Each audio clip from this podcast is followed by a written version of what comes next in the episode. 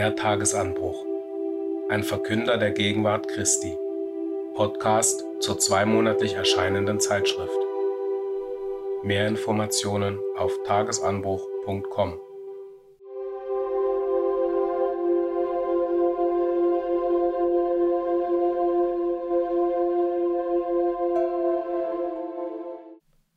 Inhalt zur Ausgabe Juli-August 2022.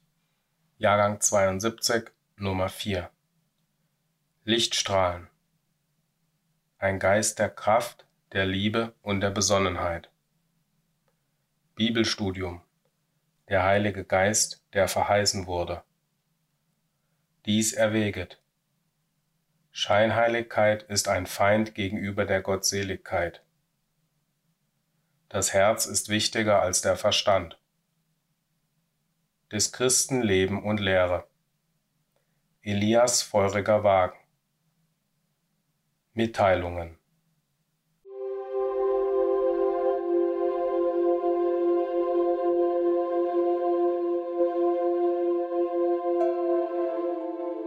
Lichtstrahlen. Ein Geist der Kraft, der Liebe und der Besonnenheit.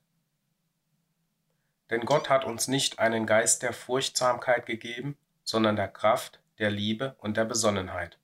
2. Timotheus 1,7 Die Bibel erwähnt viele Dinge, die Gott uns gegeben hat. Ungewöhnlich unter diesen ist die Gabe seines geliebten Sohnes, der Erlöser und Retter der Welt zu sein. Johannes 3,16 Auf Jesus weist der Apostel als Gottes unaussprechliche Gabe hin. 2. Korinther 9,15. Dann gibt es den Heiligen Geist als Gabe Gottes. Jesus sagte, wenn nun ihr, die ihr böse seid, euren Kindern gute Gaben zu geben wisst, wie viel mehr wird der Vater, der vom Himmel gibt, den Heiligen Geist geben denen, die ihn darum bitten. Lukas 11, 13. In unserem Leittext erwähnt Paulus den Geist im Sinne oder der Bedeutung von Kraft, Liebe und Besonnenheit.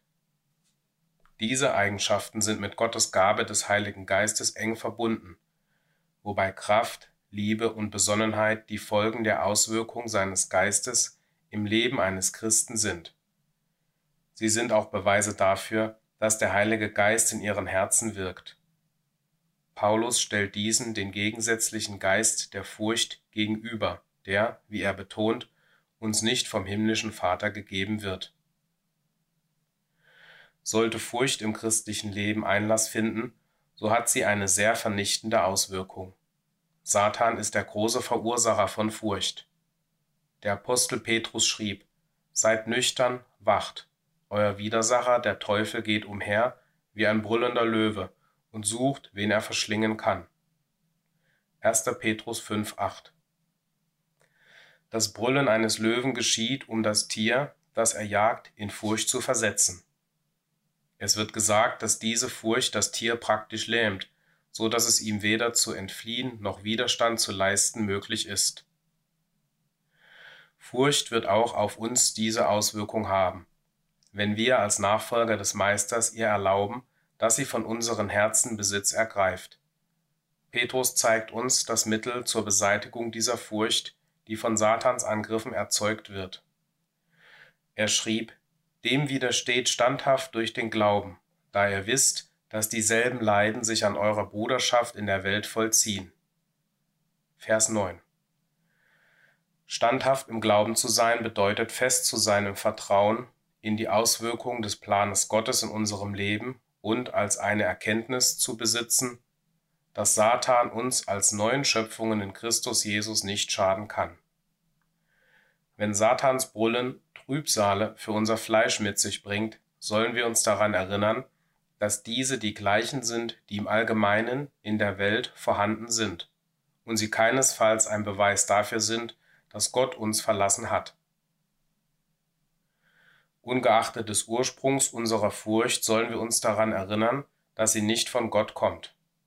Dies im Sinn zu bewahren und von ganzem Herzen zu glauben, wird uns befähigen, unter allen Umständen den schmalen Pfad fortzusetzen, indem wir jene Dinge tun, die, wie wir glauben, die Bibel uns als den Willen Gottes für uns zeigt. So können wir Vertrauen haben, wenn wir erkennen, dass der Herr für uns sorgen wird. Nicht notwendigerweise vom physischen Standpunkt gesehen, aber dem der neuen Schöpfung, die durch seinen Geist geleitet wird. Petrus schrieb auch, Und wer wird euch Böses tun, wenn ihr Eiferer des Guten geworden seid? 1. Petrus 3,13 Das Gute ist Gottes Wille, den wir bemüht sind zu tun. Hier versichert uns der Apostel, dass kein ewiger Schaden uns erreichen kann, solange wir auf dem schmalen Pfad des Gehorsams nach dem Willen des himmlischen Vaters wandeln. Dies bedeutet jedoch nicht, dass wir keine schwierigen Erfahrungen auf diesem Weg der Gerechtigkeit machen werden.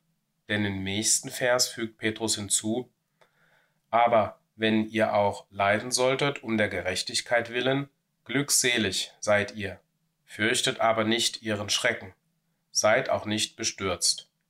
Vers 14. Wir denken an Jesus, der immer die Dinge tat, die den Wohlgefallen seines himmlischen Vaters fanden. Er litt jedoch um der Gerechtigkeit willen, und seine Feinde taten alles, was sie tun konnten, um ihm Furcht einzujagen. Am Ende bespuckten und schlugen sie ihn und überhäuften ihn mit Schmach bis zu seinem Tod am Kreuz.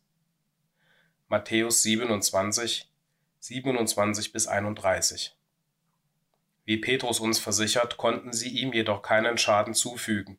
Sie töteten ihn zwar als einen Menschen, aber er ging als eine neue Schöpfung unversehrt durch diese Erfahrung.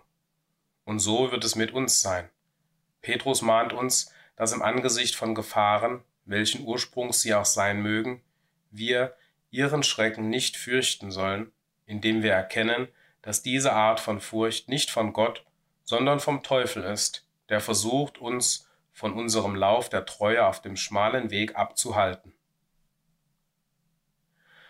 Paulus Einladung Wir erlangen ein tieferes Verständnis des Leittextes, wenn wir die Rahmenbedingungen und den Zusammenhang mit einbeziehen, unter denen sie geschrieben wurden. Wir glauben, dass hier die Bezugnahme des Apostels auf den Geist der Furcht wichtig ist. Sein zweiter Brief an Timotheus wurde in Rom geschrieben, als er in Gefangenschaft war. Anscheinend fühlte Paulus, dass er mit Sicherheit bald hingerichtet werden würde, und so schrieb er Du aber sei nüchtern in allem, ertrage Leid, tu das Werk eines Evangelisten, vollbringe seinen Dienst, denn ich werde schon als Trankopfer gesprengt, und die Zeit meines Abscheidens steht bevor. Ich habe den guten Kampf gekämpft, ich habe den Lauf vollendet, ich habe den Glauben bewahrt. Fortan liegt mir der Siegeskranz der Gerechtigkeit, den der Herr, der gerechte Richter, mir als Belohnung geben wird an jenem Tag. Nicht allein aber mir, sondern auch allen, die sein Erscheinen liebgewonnen haben. Beeile dich, bald zu mir zu kommen. Denn Demas hat mich verlassen, da er den jetzigen Zeitlauf liebgewonnen hat und ist nach Thessalonich gegangen, Crescenz nach Dalmatien. Lukas ist allein bei mir. 2. Timotheus 4, 5 bis 11. Im ersten Kapitel des Briefes bemerken wir, dass Paulus sagt, dass alle, die in Asien sind, sich von ihm abgewandt haben. Vers 15. Der Beweis scheint klar, dass Paulus sich ziemlich allein fühlte und glaubte, dass ein Besuch von Timotheus für ihn sehr wertvoll sein würde. Zusätzlich fühlte er, der Timotheus mehr oder weniger darauf vorbereitet hatte, den Dienst nach seinem Tode weiterzuführen. Das ist zweifellos ein großer Segen für seinen geistigen Sohn sein würde, wenn sie von Angesicht zu Angesicht miteinander sprechen konnten. In Vers 8 des ersten Kapitels schrieb Paulus an Timotheus, So schäme dich nun nicht des Zeugnisses unseres Herrn noch meiner, seines Gefangenen, sondern leide mit für das Evangelium nach der Kraft Gottes Offensichtlich hatten zuletzt einige seiner Freunde sich von ihm abgewandt, die sich des Zeugnisses unseres Herrn schämten. Sie waren in einer schwierigen Position, denn freundlich mit diesem Gefangenen zu verkehren, würde sie selbst in Gefahr bringen. Ungeachtet dessen jedoch lud Paulus Timotheus ein, ihn zu besuchen, obgleich er wusste, dass es für ihn zu Komplikationen mit den römischen Autoritäten kommen konnte des Herrn Vorsorge. Es geschieht vor diesem Hintergrund, dass Paulus Timotheus daran erinnert, dass der Geist der Furcht nicht vom Herrn ist und dass er stattdessen Stärke gibt, den Geist der Kraft und Liebe und Besonnenheit. Vom Standpunkt des Fleisches war eine Reise nach Rom und Paulus zu besuchen, der wahrscheinlich schon zum Tod verurteilt worden war, kein leichtes Unterfangen. Der Apostel wusste jedoch, dass Gott Timotheus die nötige Stärkung geben würde, dies durchzuführen. Ein Nachfolger Jesu zu sein, ist nie ein leichtes Unterfangen. Es erfordert Mut und Stärke jenseits unseres eigenen Vermögens, aber wir haben die Versicherung, dass der Herr die Kraft gibt, und jeder Nachfolger des Meisters kann die Wahrhaftigkeit dieser Verheißung bezeugen. Wie gibt Gott seinem Volk Kraft? Einerseits geschieht es durch seine Verheißungen. Zu wissen, dass Gott verheißen hat, uns in jeder Zeit der Not zu helfen, ist in sich selbst eine große Quelle der Stärke. Jesaja schrieb: Hast du es nicht erkannt oder hast du es nicht gehört? Ein ewiger Gott ist der Herr, der Schöpfer der Enden der Erde. Er ermüdet nicht und ermattet nicht. Unergründlich ist seine Einsicht. Er gibt dem Müden Kraft und dem Ohnmächtigen mehrt er die Stärke. Jünglinge ermüden und ermatten und junge Männer straucheln und stürzen. Aber die auf den Herrn hoffen, gewinnen neue Kraft. Sie heben die Schwingen empor wie die Adler, sie laufen und ermatten nicht, sie gehen und ermüden nicht. Jesaja 40, 28 bis 31. Eine andere Weise, in welcher der Herr seinem Volk Kraft gibt, besteht in der Vorsorge, mit der er uns umgibt. Zu wissen, dass er durch unsere Schutzengel und auf andere Weise für uns und unser ewiges Gut als neue Schöpfungen Vorsorge trifft, ist eine wundervolle Quelle der Stärkung. Hinzu kommt, dass wir wissen, dass der himmlische Vater, wenn nötig, sein Volk direkt mit geistiger Stärkung erfüllen wird, ihnen durch die Erfahrungen zu helfen, die sie allein aus eigener Kraft nicht bestehen könnten und zu Fall kommen würden. Die Auferstehungskraft. In seinem Brief an die Brüderschaft in Ephesus spricht Paulus von der überragenden Größe der Kraft Gottes, die Jesus von den Toten auferweckt und zu seiner Rechten in der Himmelswelt gesetzt hat. Epheser 1, 18 bis 20. Paulus sagt in dieser Schriftstelle, dass die gleiche mächtige Kraft, die Jesus von den Toten auferweckte, nun in uns wirkt, die glauben. Und in seinem Brief an die Philipper drückt er seine Bereitschaft aus, den Verlust aller Dinge zu erleiden, damit er diese in ihm wirkende Kraft erkennen und erfahren möge. Philippa 3, 7 bis 10. Es gibt keine Frage hinsichtlich der Fähigkeit Gottes für sein Volk zu sorgen. Und weil er es in den Schriften prophezeit hat, besteht kein Zweifel darüber, dass es sein Wunsch ist, dies zu tun. Wir müssen jedoch unseren Glauben an Gottes Prophezeiungen offenbar werden lassen. Petrus konnte so lange auf dem Wasser gehen, bis sein Glaube ins Wanken geriet. Und so können wir durch jede Erfahrung gehen oder jeden Berg fortbewegen, der sich vor uns erhebt, wenn wir im Glauben stets an des Vaters kostbaren Verheißungen festhalten. Matthäus 21, 21. Vollkommene Herzen. Satan wird bemüht sein, Zweifel und Furcht in unsere Herzen zu säen, dass wir der fortgesetzten Liebe und Fürsorge nicht wert sind. Wenn wir an uns denken, an all unsere Unvollkommenheiten, die wir besitzen, beginnen wir zu zittern. Wenn dies geschieht, müssen wir uns jedoch daran erinnern, dass Gott mit uns nicht nach dem Fleisch handelt, sondern entsprechend unserer Absicht des Herzens und dass unsere fleischlichen Unvollkommenheiten alle bedeckt sind durch das Kleid der Gerechtigkeit Christi. Jesaja 61,10 und Philippa 3,9 Die Schriften sagen, denn des Herrn Augen durchlaufen die ganze Erde, um denen treu beizustehen, deren Herz ungeteilt auf ihn gerichtet ist.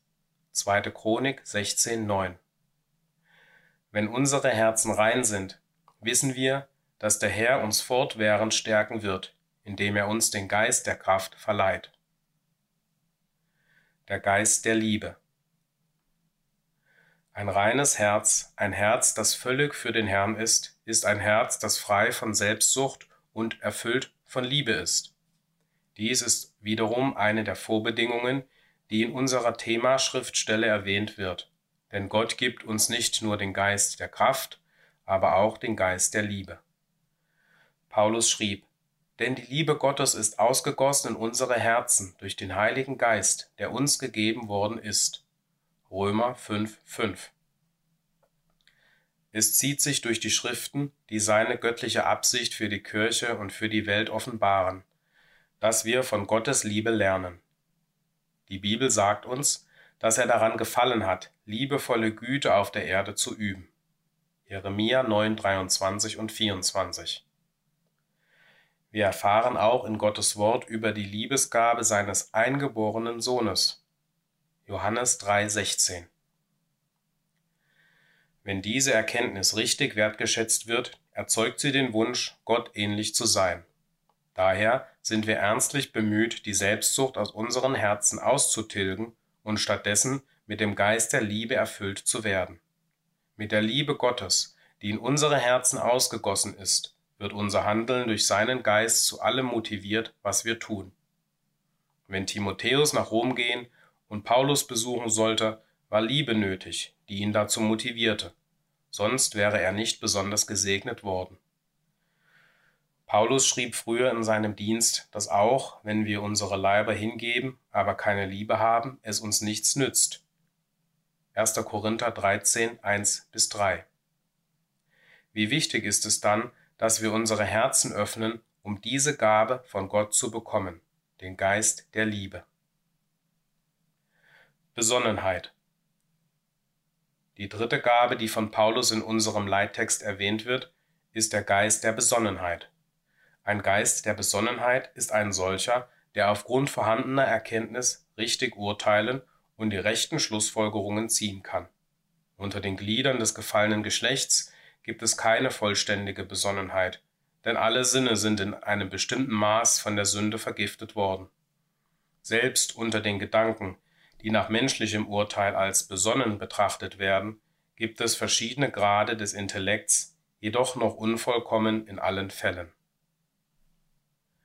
Wenn jedoch Paulus von Besonnenheit spricht, weist er nicht auf menschliche Normen der Besonnenheit hin, sondern auf einen gesunden Sinn, der von dem Willen Gottes reguliert wird. Hier tritt wiederum das Wort Gottes in den Vordergrund als der Ursprung der Anweisungen, welche den gesunden Sinn vom göttlichen Standpunkt her bewirken. In dem Maß, in welchem wir auf unser eigenes Denken verzichten und die Anweisungen des Herrn zu unserer Führung annehmen, haben wir den gesunden Sinn, auf den von Paulus hingewiesen wird. Der Apostel Paulus erklärt, dass wir auf diese Weise Vernunftschlüsse zerstören und jede Höhe, die sich erhebt, wieder die Erkenntnis Gottes und jeden Gedanken gefangen nehmen unter den Gehorsam des Christus. 2. Korinther 10, 5.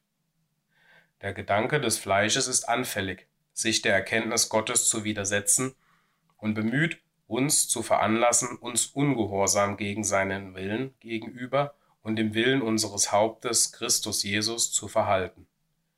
Dieses fleischliche Denken mag vom menschlichen Standpunkt nicht unlogisch sein, aber es wird nicht den Geist eines gesunden Sinnes wiedergeben, der uns von unserem himmlischen Vater gegeben wird. Paulus ist nicht von Sinnen. Nachdem der Apostel Paulus Festus einem römischen Statthalter, ein Zeugnis über die vielen schwierigen Erfahrungen gegeben hatte, die ihm als ein Ergebnis seines Dienstes für Christus widerfahren waren, rief Festus mit lauter Stimme Du bist von Sinnen, Paulus, die große Gelehrsamkeit bringt dich zum Wahnsinn. Paulus antwortete Ich bin nicht von Sinnen, hochedler Festus, sondern ich rede Worte der Wahrheit und Besonnenheit. Solche, die in den Fußstapfen Jesu nachfolgen, die mit ihm leiden und sterben, werden oft in ihrem Standpunkt als verwirrt und unbesonnen in ihren Entschlüssen betrachtet. Aktuell folgen sie jedoch nur den Worten der Wahrheit und Besonnenheit, die sie in der Bibel zu ihrer Leitung finden. Paulus setzt diesen richtigen Standpunkt in Römer 12.1 mit der Feststellung fort, Ich ermahne euch nun, Brüder, durch die Erbarmungen Gottes eure Leiber darzustellen als ein lebendiges, heiliges, Gott wohlgefälliges Opfer, was euer vernünftiger Gottesdienst ist. Ein gesunder Sinn ist ein vernünftiger Sinn, und von Gottes Standpunkt müssen vernünftig und entschlossen zu handeln auf diesen Anweisungen beruhen, wenn wir den Geist der Besonnenheit haben sollen, der von Paulus in diesem Schrifttext erwähnt wird. Wir sind eingeladen worden, unser Leben im Opfer niederzulegen, das in den früheren Diensten in der Stiftshütte Israels durch die Opferung von Tieren auf dem buchstäblichen Altar bildlich dargestellt wurde. In diesem gegenwärtigen Evangeliumzeitalter opfern wir keine Tiere als Opfer, sondern stellen uns selbst als Opfer dar. Paulus sagt, dass dies ein vernünftiger Dienst ist, der vom göttlichen Standpunkt aus einen gesunden Sinn zeigt. Paulus lässt dieser Ermahnung eine weitere in Vers 2 folgen, welche mahnt, und seid nicht gleichförmig dieser Welt, sondern werdet verwandelt durch die Erneuerung des Sinnes, dass er prüft, was der Wille Gottes ist, das Gute und Wohlgefällige und Vollkommene. Dies sagt uns, dass um den gesunden Sinn des göttlichen Standpunktes zu erlangen, wir unsere Sicht der Dinge verändern müssen durch Erneuerung unserer Sinne. Unsere alten und selbstsüchtigen Ideen und das Argumentieren, das sie unterstützt, muss einer neuen Sicht gegenüber dem Willen Gottes Platz machen, wie es durch sein Wort ausgedrückt wird, und sein Wille ist, dass wir unser Leben im Opfer niederlegen. Jesu Standpunkt Jesus ist unser vollkommenes Beispiel und unser Führer. Es ist interessant zu bemerken, wie sein gesunder Geist als eine neue Schöpfung in ihn bei der Erfüllung des Willens seines Vaters leitete. Von Beginn seines Dienstes an suchten seine Feinde nach einer Gelegenheit, sich gegen ihn zu wenden. Weil jedoch Jesus wusste, dass er sein Leben als der Erlöser und Retter der Welt niederlegen sollte, vermied er es, sich selbst leichtsinnig der Gefahr auszusetzen, bis er wusste, dass die vom Vater bestimmte Zeit gekommen war. Johannes 7,10 Inzwischen setzte er getreu fort, sein Leben im Dienst für andere niederzulegen. Als Jesus jedoch wusste, dass die Zeit für sein Opfer gekommen war, vollendet zu werden, zögerte er nicht.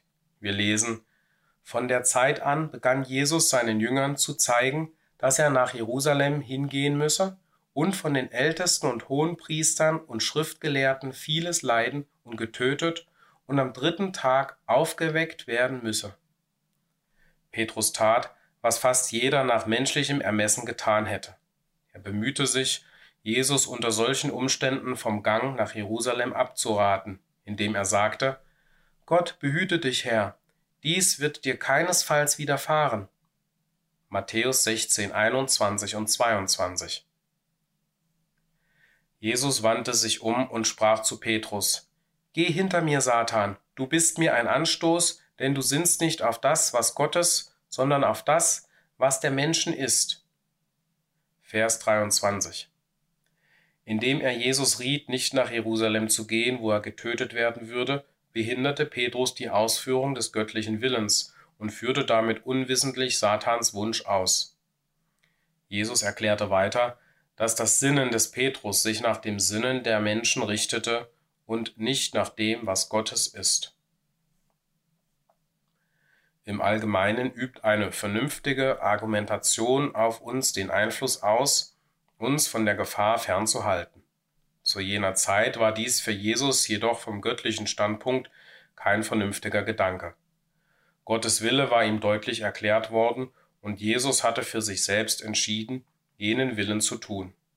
Es war seines Vaters Wille, dass er als des Menschen Erlöser sterben sollte, und die bestimmte Zeit war nun gekommen. So gab es jetzt nur eine vernünftige Sache, die Jesus tun konnte, und die bestand darin, sich selbst als Opfer darzustellen und nach Jerusalem zu gehen. Und so ging er ohne zu zögern dorthin. Wir folgen.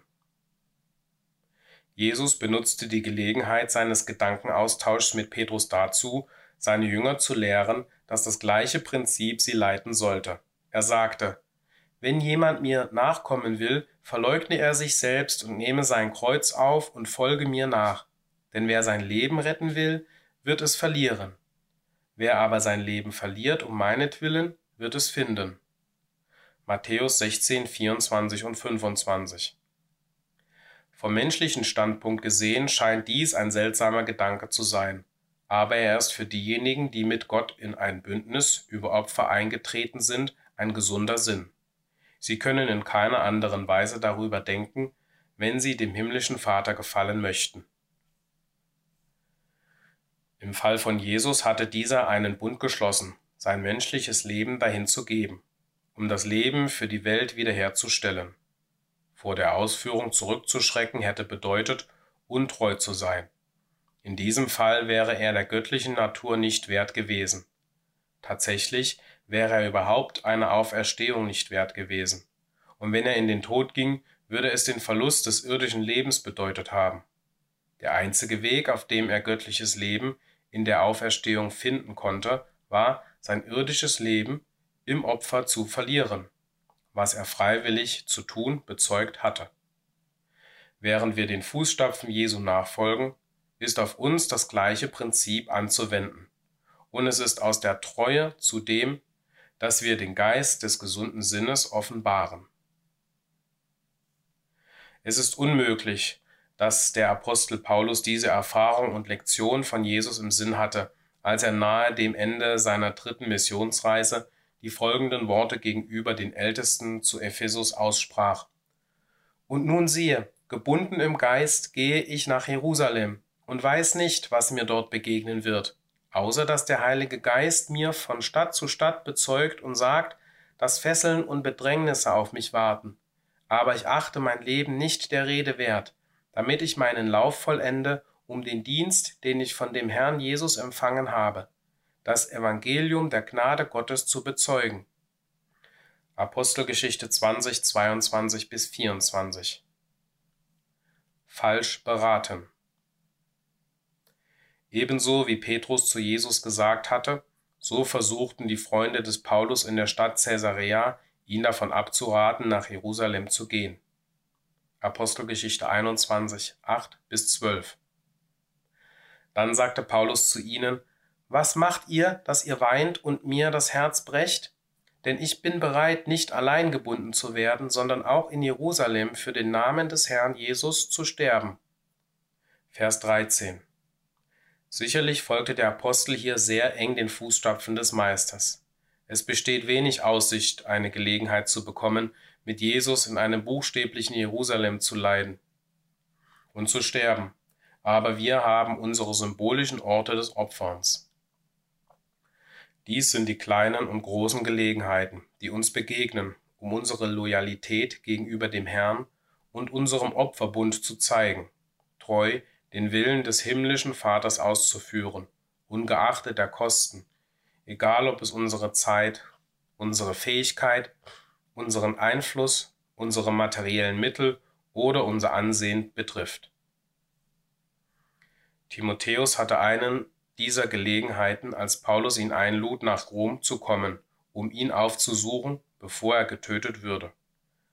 Ob Timotheus imstande war, dies auszuführen und Paulus vor seinem Tod zu besuchen, ist unbekannt. Die Schrift berichtet nichts darüber. Bei all dem, was wir jedoch über Timotheus Treue wissen, glauben wir, dass er jede nur mögliche Anstrengung gemacht haben wird, um den Wunsch des Paulus seines geistigen Vaters und Förderers zu erfüllen. Situationen treten uns entgegen, in denen Entscheidungen über die Richtung getroffen werden müssen, der wir folgen werden, ob wir dieses oder jenes tun. Was ist die Grundlage, auf der wir diese Entscheidungen treffen sollten? Besteht sie darin, ob es auf die eine oder die andere Weise leichter erscheint oder dem Fleisch angenehmer ist? Die Grundlage all unserer Entscheidungen als Christen sollte die sein, die dem Willen unseres Herrn entspricht. Wir sollten so weit wie möglich durch sein Wort selbst in den kleinen Dingen des Lebens geleitet werden. Wenn wir den Willen Gottes in irgendeiner Situation erkennen, sollte es egal sein, ob die Ausführung seines Willens schwierig oder mit Leiden verbunden ist oder ob sie für das Fleisch angenehm ist.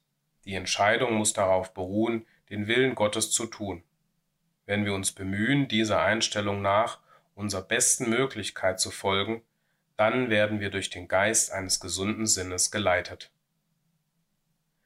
Wir wollen dankbar sein gegenüber dem himmlischen Vater, dass wir durch den Heiligen Geist imstande sind, den menschlichen Geist der Furcht zu überwinden, indem wir die göttlichen Vorsehungen benutzen, die uns Kraft, Liebe und Besonnenheit zugestanden haben. Mit diesen wird uns auch die nötige Stärke gegeben, täglich auf dem schmalen Pfad zu gehen und durch sein Wort geleitet zu werden, so dass wir dem Lamm folgen mögen, wohin es auch geht. Solche werden für würdig befunden werden, mit dem Lamm auf dem Berg Zion zu stehen, zusammen mit all denen, die den Namen seines Vaters an ihren Stirnen geschrieben trugen. Offenbarung 14, 1 bis 4.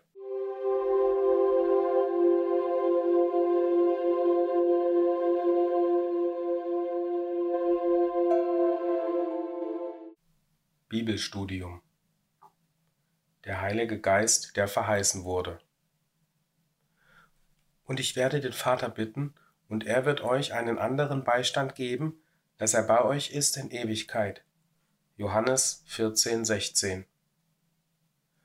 Unser Herr gab seinen Jüngern auf dem Weg nach Gethsemane in der Nacht, als er verraten wurde, eine Unterweisung über diese Lehre. Er sagte ihnen, was sie seine Nachfolger zu erwarten hätten, aufgrund ihrer Treue gegenüber ihm und den Brüdern, die er darstellte, missverstanden, verfolgt und beschimpft zu werden. Dies aber habe ich zu euch geredet, damit ihr, wenn ihre Stunde gekommen ist, euch daran erinnert, dass ich es euch gesagt habe. Johannes 16,4 Er hatte ihnen aber nicht alles gesagt, was sie erwarten könnten und deutete dies mit den Worten an, Noch vieles habe ich euch zu sagen, aber ihr könnt es jetzt nicht tragen. Das gleiche mag sich für alle bewahrheiten, die jemals des Herrn Jünger wurden. Sie haben eine hinreichende Menge Licht, um einen Schritt zu einer Zeit zu tun, aber zukünftige Trübsäle und Schwierigkeiten sind gnädig von ihnen ferngehalten, damit sie von diesen nicht überwältigt werden. Jeder Tag hat an seinem Übel genug. Dies war keine Täuschung, keine Verlockung seiner Jünger, etwas zu tun, das im Gegensatz zu ihrem Willen war.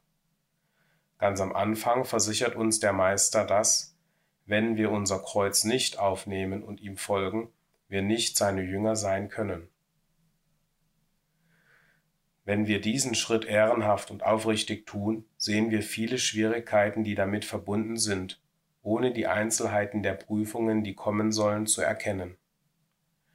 Wenn wir unsere zukünftigen Nöte kennen würden, so würden wir tatsächlich ungerechtfertigt von ihnen überwältigt werden, weil wir die Bedeutung der Worte unseres Herrn Meine Gnade genügt dir, denn meine Kraft kommt in Schwachheit zur Vollendung, zuerst nicht vollkommen wertschätzen konnten, und die Versicherung, dass er nicht zulassen wird, dass wir über unser Vermögen versucht werden, sondern mit der Versuchung auch den Ausgang schaffen wird, so dass wir sie ertragen können.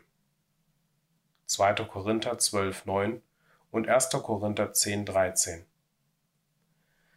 Wenn so des Herrn Volk einen Schritt nach dem anderen macht, wird es erkennen, dass diese Verheißungen völlig zutreffend sind. Sie finden sich selbst gestärkt in der Erfahrung, dass sie nicht mehr zu tragen haben, als sie tragen können, obgleich ihre Prüfungen tatsächlich schwerer sind als am Anfang des Weges.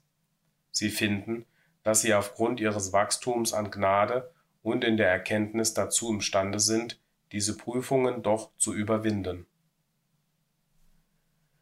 Worin die Kraft bestehen würde, mit der der Herr seinen verfolgten Nachfolgern während seiner persönlichen Abwesenheit beistehen würde, war für sie etwas zu schwierig zu verstehen. In unserer Lektion macht der Meister die Angelegenheit so deutlich wie nur möglich, indem er die Kraft, den Einfluss, den er um ihretwillen ausüben würde, als den Heiligen Geist, den Geist Gottes, den Geist Christi, den Geist der Wahrheit bezeichnete. Weil der so auf sie ausgeübte Einfluss stärkend und tröstend sein sollte, kennzeichnete der Herr diesen Geist oder diese Kraft als einen Tröster, eine Stütze, einen Helfer. Er sagte nicht, dass er eine andere Person senden würde, die sich mit ihnen beschäftigen würde. Es hätte sich keine andere Person besser mit ihnen beschäftigen können als er selbst. Es war sein Geist, ein Einfluss, eine Kraft, die er senden würde, und diese würde den Vater und ihn selbst völlig repräsentieren, so dass, wenn sie den Heiligen Geist besitzen würden, sie die Gemeinschaft mit dem Vater und die Gemeinschaft mit dem Sohn haben würden. Von diesem Heiligen Geist wird dementsprechend passend in der männlichen Erscheinungsform gesprochen, wie auch der Vater und der Sohn männlich sind. Die Richtigkeit geht aus dem, wie es geschrieben steht, deutlich hervor. Die heilige Dreieinigkeit. Während der dunklen Zeitalter setzte sich ein großer Teil der verwirrten Gedanken durch, und die klaren Lehren der Schriften waren die Verlierer. Tatsächlich war die Bibel für eine Zeit lang wenig im Gebrauch. Hinsichtlich der falschen Lehre einer apostolischen Nachfolge wurde die Bischöfe als gleichbedeutend inspiriert anerkannt. Wenn sie sich in den Konzilien trafen, wurde ihre Abstimmung oder Entscheidung über eine Lehre als apostolisch maßgeblich angenommen. Anscheinend wurde übersehen, dass der Herr nur zwölf Apostel auswählte und nichts über irgendwelche Nachfolger zu ihnen sagte und dass er in der Offenbarung andeutete, dass es keine Nachfolger geben würde, als er auf das neue Jerusalem hinwies, das nur zwölf Grundsteine hat, mit den zwölf Namen der Apostel. Offenbarung 21,14 Ganz früh im zweiten Jahrhundert wird der Einfluss der griechischen Philosophie auf die Kirche deutlich spürbar und es wurden verschiedene Irrtümer berühmt. Einer von diesen Irrtümern betraf im Besonderen unseren Herrn und stellte ihn praktisch auf eine Stufe mit den griechischen Philosophen Sokrates und Plato, indem seine besondere Geburt geleugnet und seine vormenschliche Existenz bestritten wurde. Im Wettbewerb mit jenen Irrtümern gingen einige, die loyal zum Herrn standen, in die Extreme und erklärten ihn im Gegensatz zu seinen eigenen Worten als dem Vater gleich. Johannes 10, 29 und 14, 28. Als nächstes erfolgte ein Religionsgespräch über den Heiligen Geist, und die gleichen Extremisten nahmen den Standpunkt ein, dass es drei Gottheiten gibt, den Vater, den Sohn und den Heiligen Geist, die gleich an Macht und Herrlichkeit sind. Es ist schon eigenartig, denn nachdem sie behauptet haben, dass sie gleichwertig wären, was andeutet, dass sie in der Person nicht gleich sind, sondern unterschiedliche Personen, wurde die Behauptung aufgestellt, dass sie in Wirklichkeit eins in der Person sind. Natürlich kann solch eine unschriftgemäße, unlogische Argumentation dies nicht unterstützen, und daher wurden jene, die diesen Standpunkt einnehmen, zu verschiedenen Ausflüchten und Vorwänden in der Argumentation getrieben. Mitunter behaupten einige von ihnen, dass es tatsächlich drei Gottheiten in einer Person gibt, während andere behaupten, dass tatsächlich drei Personen in einem Gott wären. Und da sie nicht imstande waren, die eine oder die andere der unsinnigen Behauptungen zu erklären, haben sie Zuflucht zu jenem so nützlichen Wort für Irrtum und Aberglauben genommen, nämlich Geheimnis, Geheimnis. Sie sagen uns, dass die Sache der Dreieinigkeit so geheimnisvoll ist, dass weder Sie noch irgendjemand anderes sie zu verstehen braucht.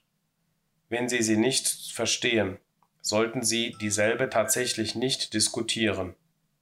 Dies sollte aber andere, die deutlich verstehen können, dass das Ganze ein selbstgemachtes Geheimnis ist, nicht hindern, die Lehre der Bibel über dieses Thema als sehr klar, einfach, harmonisch und zufriedenstellend wahrzunehmen. Wenn der Apostel die Frage in Bezug auf Gott diskutiert, sagt er uns, dass es einen lebendigen und wahren Gott gibt und nicht drei.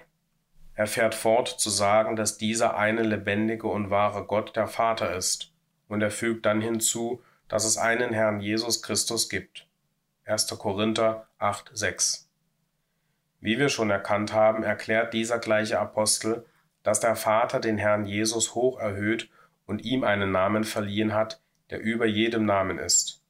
damit alle Menschen den Sohn ehren sollen, wie sie den Vater ehren.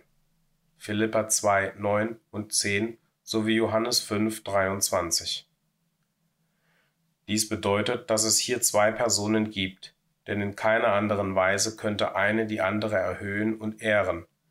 Und wenn der Sohn geehrt werden soll, wie der Vater geehrt wird, folgt daraus, wie andere Schriften zeigen, dass er jetzt Teilhabe der göttlichen Natur ist und dass er zu dieser Höhe der Ehre und Göttlichkeit erhöht wurde, weit über jede Gewalt und Macht, als ein Lohn für seinen Gehorsam gegenüber dem Willen des Vaters, indem er in die Welt kam und die Menschheit in Ausführung des göttlichen Planes erlöste. Dies haben wir schon in Johannes 1.1 gesehen, dass unser Herr, bevor er in die Welt kam und bevor die Welt von ihm als des Vaters Beauftragter geschaffen wurde, der Logos war, das Wort, der Botschafter des Gottes Jahwe, und dass er ein Gott war, ein Mächtiger, der über den Engeln stand. Alles ist durch dasselbe entstanden, und ohne dasselbe ist auch nicht eines entstanden, was entstanden ist. Er wird bemerkt werden, dass der Apostel, als er von dem Vater und dem Sohn redet, von ihnen als voneinander getrennten Personen spricht und dass er auf den Heiligen Geist weder als einen anderen Gott noch als den dritten Teil Gottes hinweist. Nicht, dass der Apostel den Heiligen Geist ignoriert, denn in allen seinen Briefen wird er als der Geist des Vaters und des Sohnes wahrgenommen, der beide, den Vater und den Sohn in der Kirche repräsentiert. Wir sollten auch nicht denken, dass der Heilige Geist ein geistiges Wesen ist, wenn wir lesen, Gott ist ein Geist, sondern dass das benutzte Wort den Geist eines Wesens anzeigt, die Macht, den Einfluss, den Willen, die Absicht, die Stärke oder was sonst von anderen Personen ausgeht. Es wird von dem Heiligen Geist gesagt, dass er von dem Vater und von dem Sohn als ein Einfluss oder eine Kraft ausgeht und dass dieser Einfluss oder diese Kraft in der Kirche der Geweihten wirkt und sich an diejenigen wendet, mit denen sie Umgang haben. Es ist immer ein guter und heiliger Geist oder Einfluss, der sich so von dem Geist der Welt, der Stellung der Welt, dem Einfluss der Welt, dem Geist der Sünde und dem Geist des Antichrist deutlich unterscheidet. Der Heilige Geist war noch nicht da, unser Herr unterbrach die verwirrten Jünger mit der Nachricht seines zukünftigen Erscheinens vor dem Vater, der ihn gesandt hatte. Sie fragten nicht wo, denn sie glaubten seinem Wort, dass er vom Vater gekommen war und dass er zu seinem Vater, der ihn gesandt hatte, zurückkehren würde. Kummer hatte aber ihre Herzen ergriffen. Was sollten sie ohne den Herrn tun? Wie konnte die Verheißung des Königreichs je erfüllt werden, wenn er wegging? Waren sie drei Jahre lang einer Täuschung gefolgt? Sie wollten nicht an dem Herrn zweifeln, aber sie waren verwirrt. Unser Herr erklärte daher, dass wenn sie die Angelegenheit richtig verstehen würden, es sie in ihren trüben Gedanken sehr erleichtern würde, weil es wirklich zu ihrem Vorteil sein würde, in ihrem Interesse, dass er weggehen würde. Wäre er nicht weggegangen, wäre es für den Vater unmöglich gewesen, sie mit dem Geist zu zeugen und sie jemals als Söhne Gottes anzuerkennen.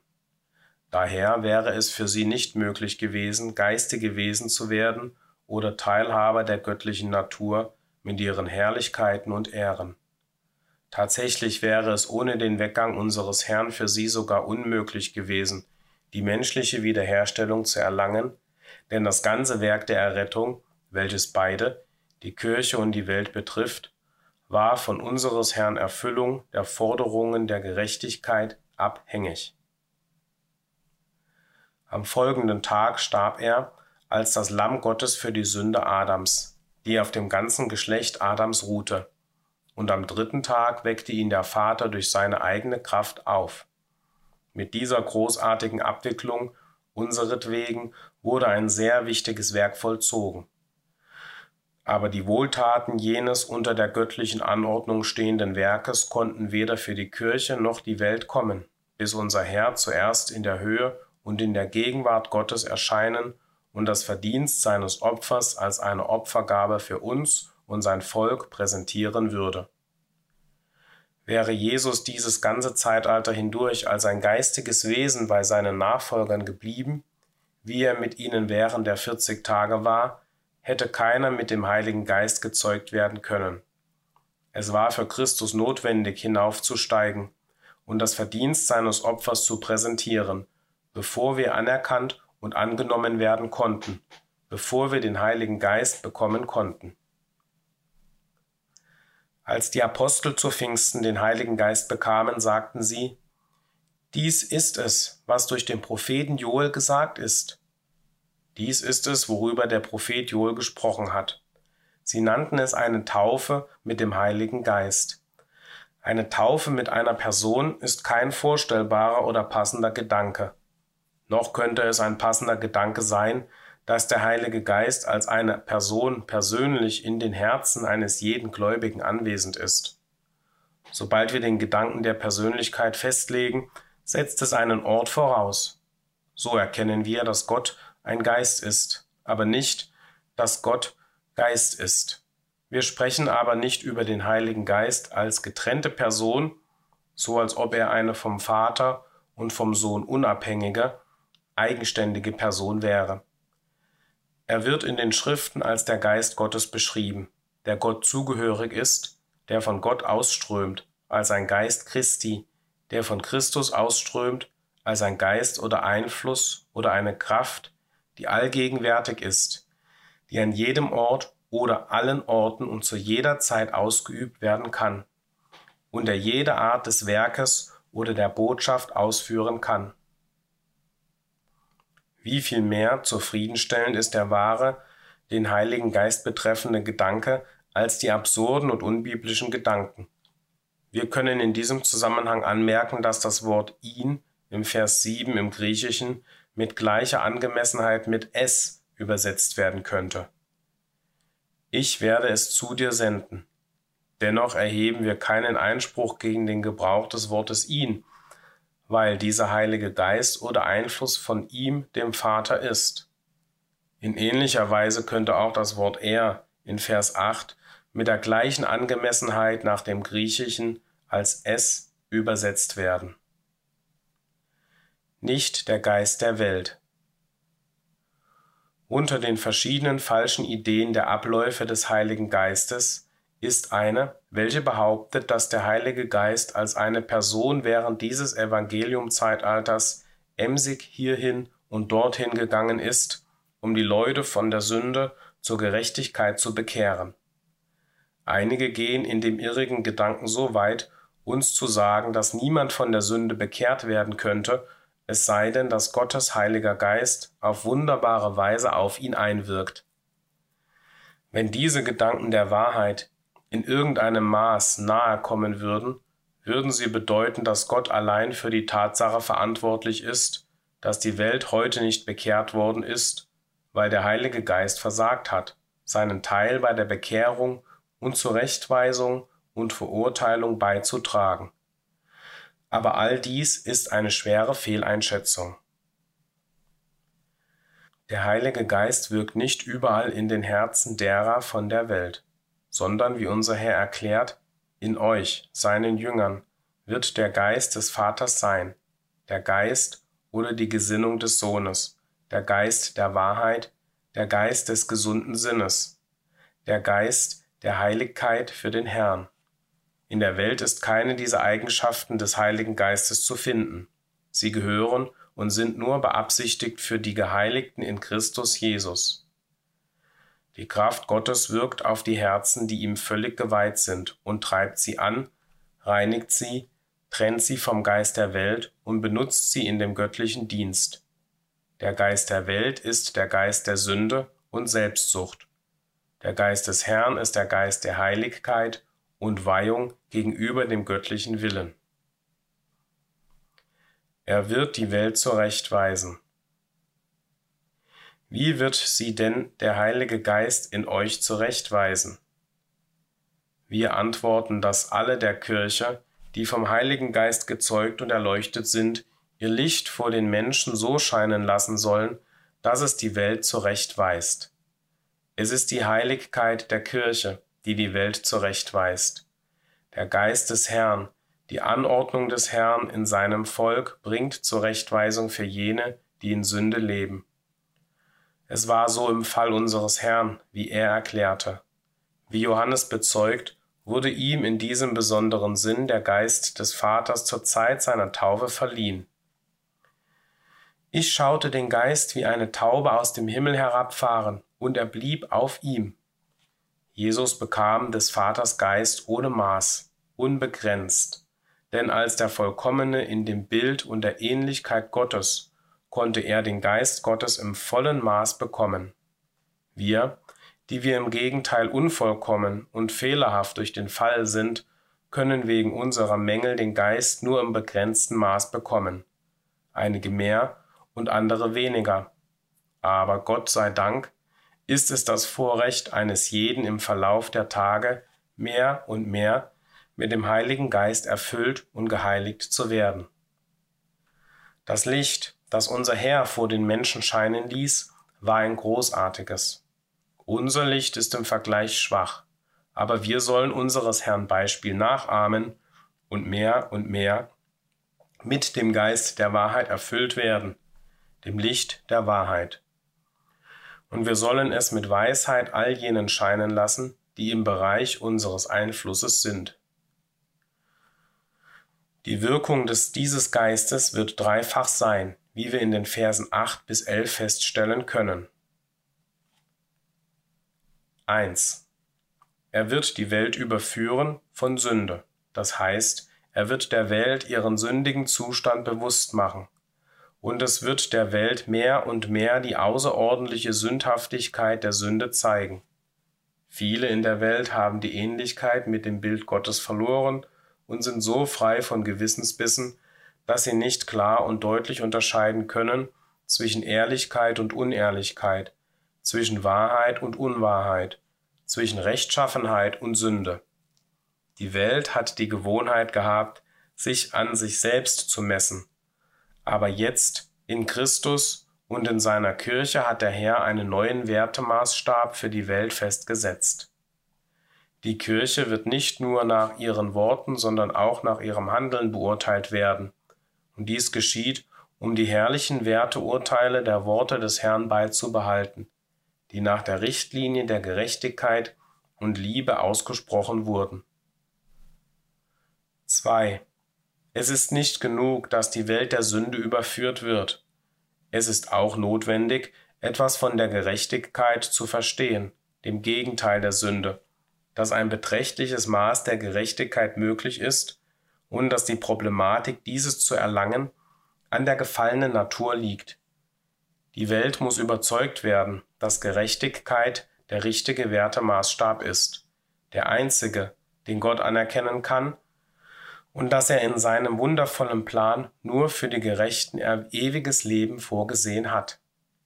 In diesem Zusammenhang ist es unumgänglich, dass diejenigen, welche die Anordnungen geben können, diejenigen sind, die vom Geist erleuchtet sind.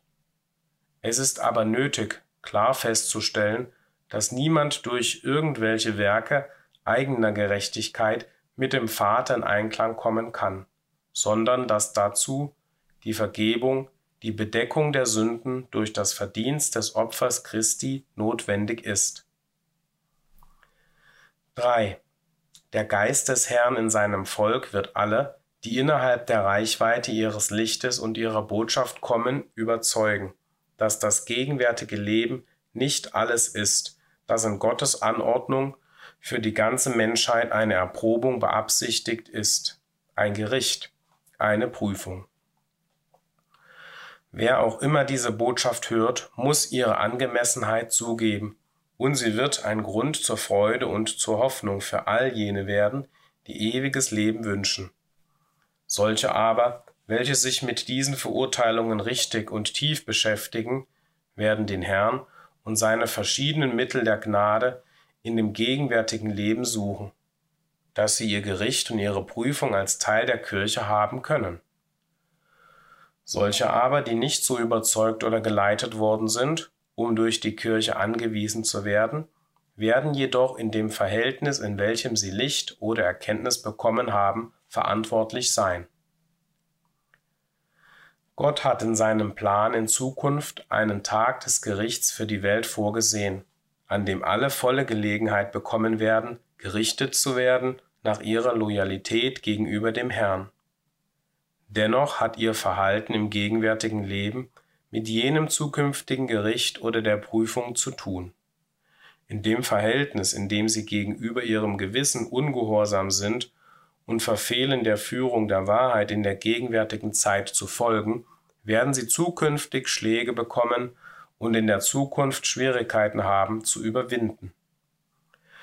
Und sie werden in dem Maß, in welchem sie versuchen, in Harmonie mit der Gerechtigkeit zu leben, für sich selbst eine Segnung bekommen, die für sie an jenem Gerichtstag eine Hilfe sein wird. Weil sie nicht glaubten. Der Heilige Geist der Wahrheit in der Kirche wird die Welt wissen lassen, dass ihr Verbleib in der Haltung von Sündern als Kinder des Zorns fortbestehen wird, weil sie nicht an Christus glauben und sein verdienstvolles Opfer für die Sünde nicht annehmen. Der Heilige Geist in der Kirche wird die Welt wissen lassen, dass es so etwas wie Gerechtigkeit gibt, eine zugerechnete Gerechtigkeit, die von unserem Herrn Jesus durch sein Opfer, das er dem Vater vorgelegt hat, gesichert worden ist. Der Heilige Geist in der Kirche wird die Welt davon unterrichten, dass die gegenwärtige Ordnung der Dinge nicht fortbestehen kann, dass unser Herr bei seinem zweiten Kommen in der schon erlösten Welt eine neue Ordnung der Dinge einführen wird. Er wird Satan, den Fürsten dieser gegenwärtigen Ordnung des Bösen, enteignen und so das legale Recht sichern. Das Kommende wird er euch verkündigen. Unser Herr bereitete seine Jünger auf noch weitere Anweisungen nach seiner Himmelfahrt vor als die, die sie von ihm während seiner Gegenwart bekommen hatten. Er erklärte ihnen, dass dies deshalb notwendig sein würde, weil sie unvorbereitet waren, bis sie mit Kraft aus der Höhe ausgestattet würden. Bis dahin würden sie natürliche Menschen sein, und wie auch der Apostel unterstreicht, nimmt ein natürlicher Mensch aber nicht an, was des Geistes Gottes ist, und er kann es nicht erkennen, weil es geistlich beurteilt wird. Dies ist die Erklärung, warum unser Herr Jesus die geistigen Dinge nicht so genau und so tief erklärte, wie es später einige der Apostel taten. Es lag nicht daran, dass er ihnen gegenüber nicht dazu fähig gewesen wäre, die Dinge genau darzustellen, sondern dass jene Wahrheiten für die Jünger keine Speise zur rechten Zeit gewesen wäre und die sie hätte schockieren können. Daher wurden die tieferen Dinge der Lehren unseres Herrn zumeist in Form von Gleichnissen erklärt, die ihnen zu der Zeit keinen Schaden zufügen konnten und die sie später wertschätzen und verstehen konnten. Dann sagte er wiederum, wenn ich euch das Irdische gesagt habe und ihr glaubt nicht, könnt es nicht aufnehmen, wie werdet ihr glauben, wenn ich euch das Himmlische sage? Johannes 3, 12. Aber wenn der Geist der Wahrheit kommen wird, wird er euch in die ganze Wahrheit führen. Dieser wird jedoch nur ein Kanal sein und keine Autorität, denn er wird euch verschiedene Züge des göttlichen Planes bekannt geben, was euch aber zur bestimmten Zeit durch das Wort und den Einfluss des Heiligen Geistes bekannt gemacht werden wird. Ich werde durch diesen Heiligen Geist verherrlicht werden, denn er wird meine Dinge zeigen, denn es werden meine Dinge sein, die euch gezeigt werden, denn alles, was der Vater hat, ist mein. Darum sagte ich euch, dass er von dem meinen nimmt und euch verkündigen wird. Beachten wir bei dieser Feststellung den Vorsprung der Bedeutung des Vaters.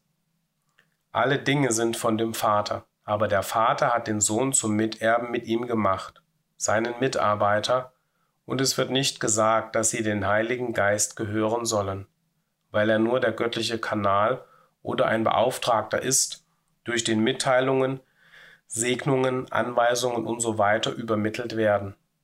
Der Heilige Geist ist keine Person, sondern der Geist oder Einfluss oder die Kraft des allmächtigen Gottes und seines ewigen Sohnes unseres Herrn. Er wird euch einen anderen Beistand geben. Unser Leittext ist wundervoll hilfreich. Tatsächlich erklärt unser Herr, dass der Heilige Geist als ein tröstlicher Einfluss, als ein Führer, als ein Lehrer und Helfer für des Herrn Volk auf dem schmalen Wege eine Gabe von dem Vater sein würde. Dies stimmt mit der Feststellung des Apostels in dem Bericht von der Pfingstsegnung überein. Der Apostel Petrus sagte, als er die Angelegenheit erklärte, dass unser Herr, nachdem er zur rechten Hand der göttlichen Macht erhöht worden war, diesen Heiligen Geist bekam, Kraft vom Vater, und dass er sie zu Pfingsten auf seine Nachfolger ausgoss. Diese Beschreibungen fügen sich bei dem richtigen Verständnis des Heiligen Geistes gut ein, aber es gibt sehr viele, die mit einer falschen Sicht der Dinge davon abweichen, die meinen, dass der Heilige Geist eine Person ist. Wie könnte eine Person versprüht, versprüht oder ausgegossen werden? Wie könnte einer, der an Autorität gleich ist, einem anderen predigen, dass ein Dritter, der den anderen beiden gleich ist, als eine Gabe ausgegossen werden soll? Die Ungereimtheit des Irrtums wird deutlich offenbar, sobald wir unsere Augen gegenüber dem Irrtum öffnen. Aber wie wunderbar ist der wahre Gedanke, dass sobald wir wie unser Herr Jesus vor dem Vater als unser Fürsprecher erschienen ist und vor dem Gnadenstuhl das Verdienst seines Opfers für uns dargestellt hatte, es des Vaters wohlgefallen war, seinen Heiligen Geist, seinen heiligen Einfluss und seine Kraft uns zu garantieren und uns in seine Familie zu adoptieren und als Söhne zu behandeln. Wie kostbar ist der Gedanke, dass die Pfingstsegnung nicht nur für jene war, die sie bekamen, sondern auch, wie im Vorbild gezeigt wird, für die ganze Kirche. In alten Zeiten wurden sowohl die Könige als auch die Priester gesalbt und zu einem besonderen Dienst abgesondert. Und Christus und seine Kirche sind wahre Könige und wahre Priester nach der Ordnung Melchisedeks, durch deren Dienste als Könige und Priester alle Geschlechter der Erde gesegnet werden. Unser Herr ist das Haupt und wir vor allem seine Glieder. Dass der Heilige Geist auf ihn kam, um ihn auszustatten, der Priester nach der Ordnung Melchisedeks zu sein, wurde im Vorbild symbolisch durch die Salbung mit Öl dargestellt. So sagt der Prophet von dieser Salbung, dass sie über das Haupt Aarons ausgegossen wurde und auf seinen Bart herabrann und sogar bis auf den Saum seiner Kleider. Dies repräsentiert, wie wir sehen, die Annahme des Heiligen Geistes, die bei seiner Taufe auf unseren Herrn Jesus, das Haupt, kam, und die zu Pfingsten auf alle jene ausgegossen wurde, die bereit waren und darauf warteten, als seine Glieder angenommen zu werden. Solche, die seitdem an ihn geglaubt haben und durch ihr Wort in die Gemeinschaft des gleichen Leibes gekommen sind und die gleiche Salbung empfangen haben. Und diese Salbung stellt keine Person dar, sondern einen Einfluss und eine Segnung. Was für eine Genugtuung und was für ein Trost ist auf des Herrn Volk gekommen durch ihr Vorrecht, von ihm benutzt und in seine Familie angenommen zu werden durch die Zeugung des Heiligen Geistes, die Annahme des Heiligen Geistes, die Salbung des Heiligen Geistes, den heiligen Einfluss die Segnung von dem Vater und dem Sohn, die unser Urteilsvermögen lenkt, unsere Herzen lenkt, uns die Schriften öffnet, unsere Herzen in uns brennen lässt, wenn wir zu einer noch größeren Wertschätzung der Länge, Breite, Höhe und Tiefe des herrlichen Plans unseres Vaters zur Errettung für uns und alle Geschlechter der Erde gebracht werden. Dieses bei uns bleiben sollte nicht eine zeitlich begrenzte Angelegenheit für einen Tag, ein Jahr sein, sondern bis zum Ende des Zeitalters. Wie froh können wir sein, dass dies so ist, und wie gesegnet sind die Anordnungen und Leitungen, derer wir uns erfreut haben. Wahrhaftig, wie unser Herr sagte, zeigt uns der Heilige Geist die kommenden Dinge und erklärt uns Dinge der Vergangenheit. Unsere Segnungen sind gerichtet auf die Wertschätzung der kommenden Dinge, des Millennium Königreichs, der Zeit der Wiederherstellung, der Aufrichtung und Stärkung aller Geschlechter der Erde.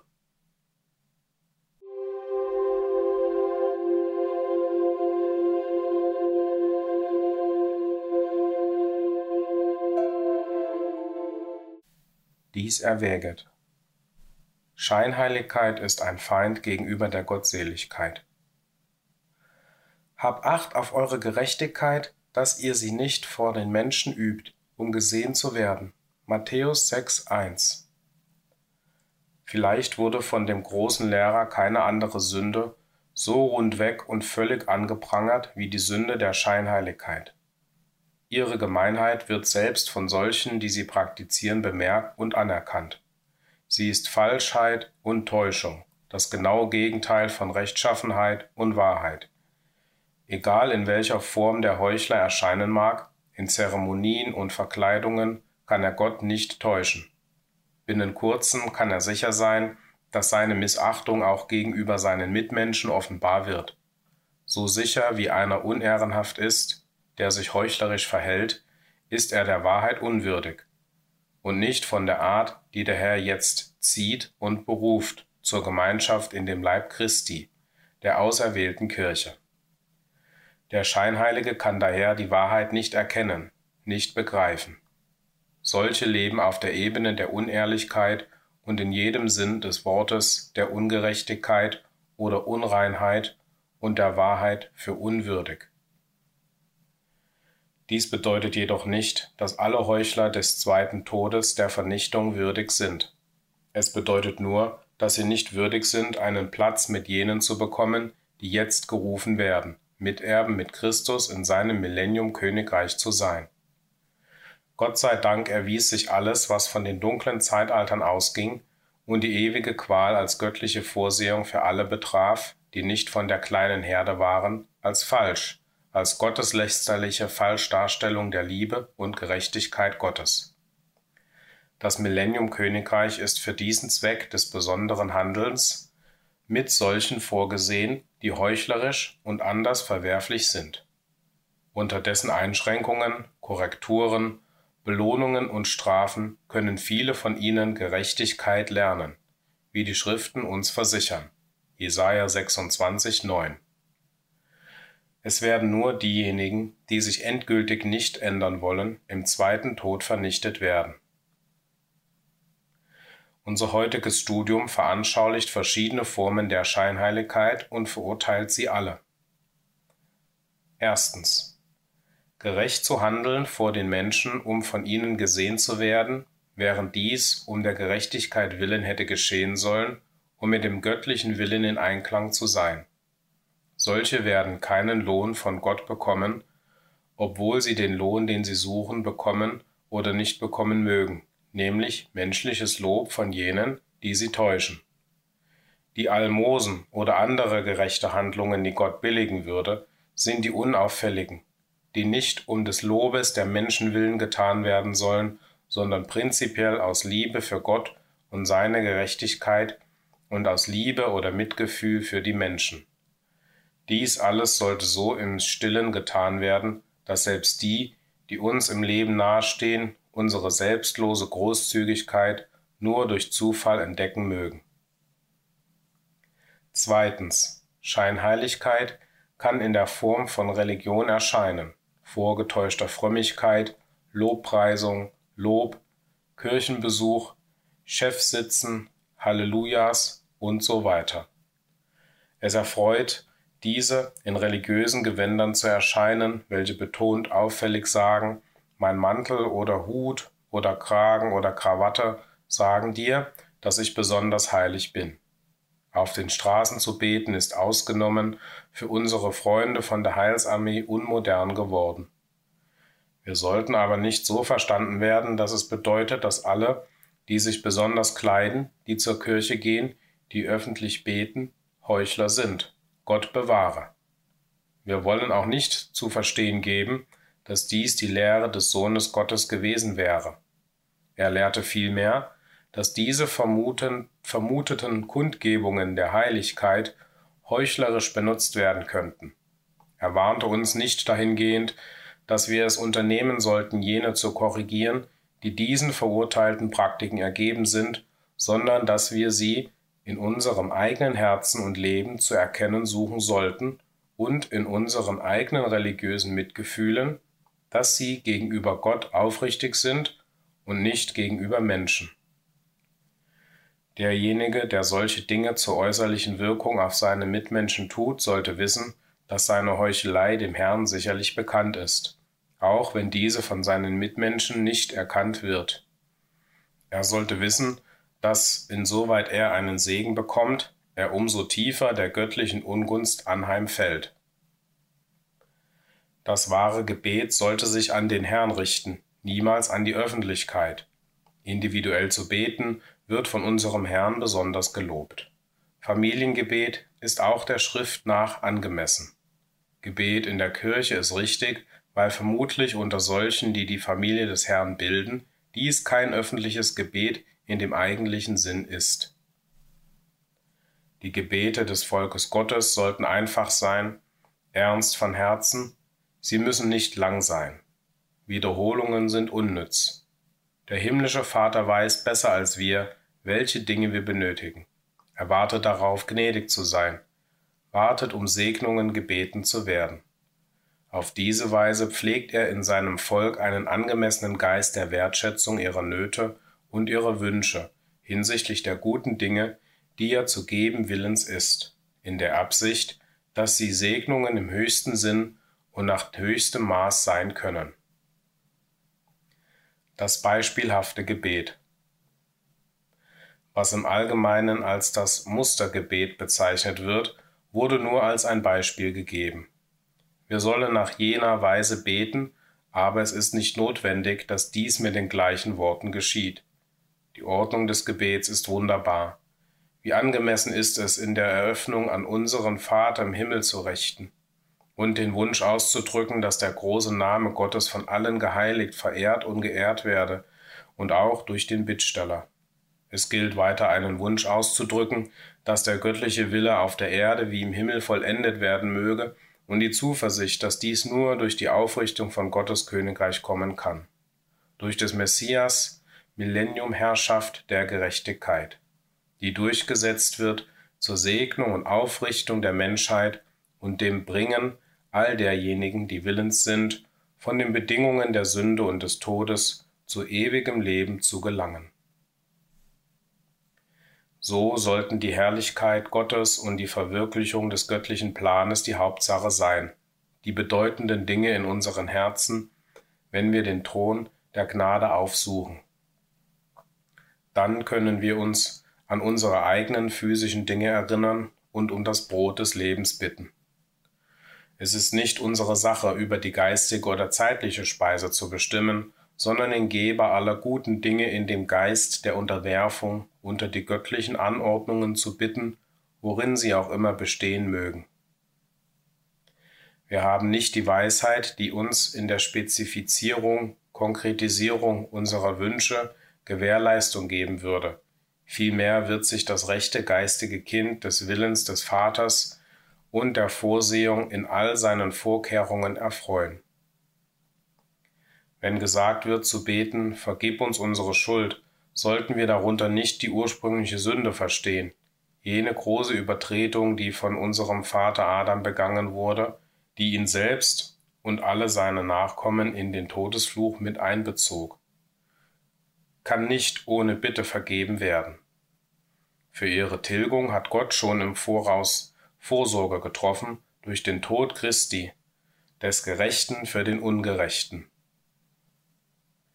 Wir aber übertreten durch Unvollkommenheiten und Verlockungen, die im Gegensatz zu unseren besseren Vorsätzen und Wünschen stehen. Diese Sünden erfordern Anerkennung und Vergebung. Göttliche Gnade ist froh, die Schuld von allen unabsichtlichen Sünden zu vergeben und sie ihnen als bedeckt zu rechnen als mit dem kostbaren Blut als Teil der ursprünglichen Sünde. Der Herr wartet darauf, so gnädig zu sein, aber indem er unsere Segnung und Entwicklung wünscht, fordert er, dass wir ähnlich zur Vergebung bereit sein sollen gegenüber solchen, mit denen wir zu tun haben. Wenn ihr aber den Menschen nicht vergebt, so wird euer Vater eure Vergebungen auch nicht vergeben. Matthäus 6,15 Was für einen Ansporn finden wir hier zum Mitleid, zur Großzügigkeit und zur Vergebung.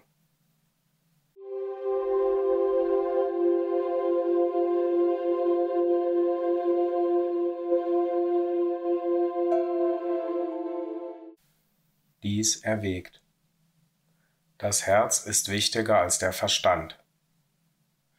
Behüte dein Herz mehr als alles, was zu bewahren ist. Sprüche 4, 23. Wir sehen ein, dass unser Verstand zu bewahren ist, und einige von uns mögen zu irgendeiner Zeit geneigt gewesen sein, zu sagen, behüte deinen Verstand in Bezug auf die Lehren Christi, mehr als alles, was zu bewahren ist, und dein Herz wird in Ordnung sein, denn Gott wird es bewahren. Dies ist jedoch eine Fehlinterpretation. Gott hat die Sache in der richtigen Reihenfolge festgelegt. Wir sind nicht zuständig und verantwortlich, unseren Verstand zu behüten. Wir sind zuständig und verantwortlich, unser Herz zu behüten. Wenn wir fleißig bemüht sind, zu wachen, unsere Herzen vor dem Bösen zu bewahren und in völliger Harmonie mit dem göttlichen Wort und seinem Geist der Wahrheit, Gerechtigkeit und Liebe zu halten, wird Gott das Übrige tun. Er wird unsere unvollkommenen Denkfähigkeiten leiten und wir werden seine Lehren erkennen. Das Herz zu behüten bedeutet, über unsere Gefühle zu wachen. Es bedeutet eine kritische Inspektion aller Motive des Lebens an. Warum sprechen wir? Worin besteht das erwünschte Ziel? Warum tun wir dieses oder jenes? Ist das Motiv ehrenhaft, gerecht und liebenswert? Lieben wir Gerechtigkeit? Hassen wir Ungerechtigkeit? Ist die Liebe Gottes mehr und mehr in unsere Herzen ausgegossen? Nimmt sie im Hinblick auf Gott, auf Menschen und auf Geschwister zu? Dies alles beinhaltet zu wachen, unsere Herzen zu behüten, und es zeigt uns, dass wenn ein selbstsüchtiger Gedanke oder ein Motiv oder ein selbstsüchtiger Wunsch irgendwo lauernd gefunden wird oder sich in unser Handeln oder sich in unseren Worten bemerkbar macht, dies völlig abgelehnt werden muss, damit das Herz lauter und rein bleiben kann. Das Herz zu behüten bedeutet auch Aktivitäten in Liebe, Wohlwollen und Hilfsbereitschaft zu zeigen und die Kultivierung der Gedanken und Gefühle im Zusammenhang mit dem Göttlichen. Es beinhaltet nicht nur die Reinigung des Herzens, sondern auch die Anreicherung mit den Früchten und Gnaden der Heiligkeit und Liebe so dass es annehmbar für den Herrn sein kann.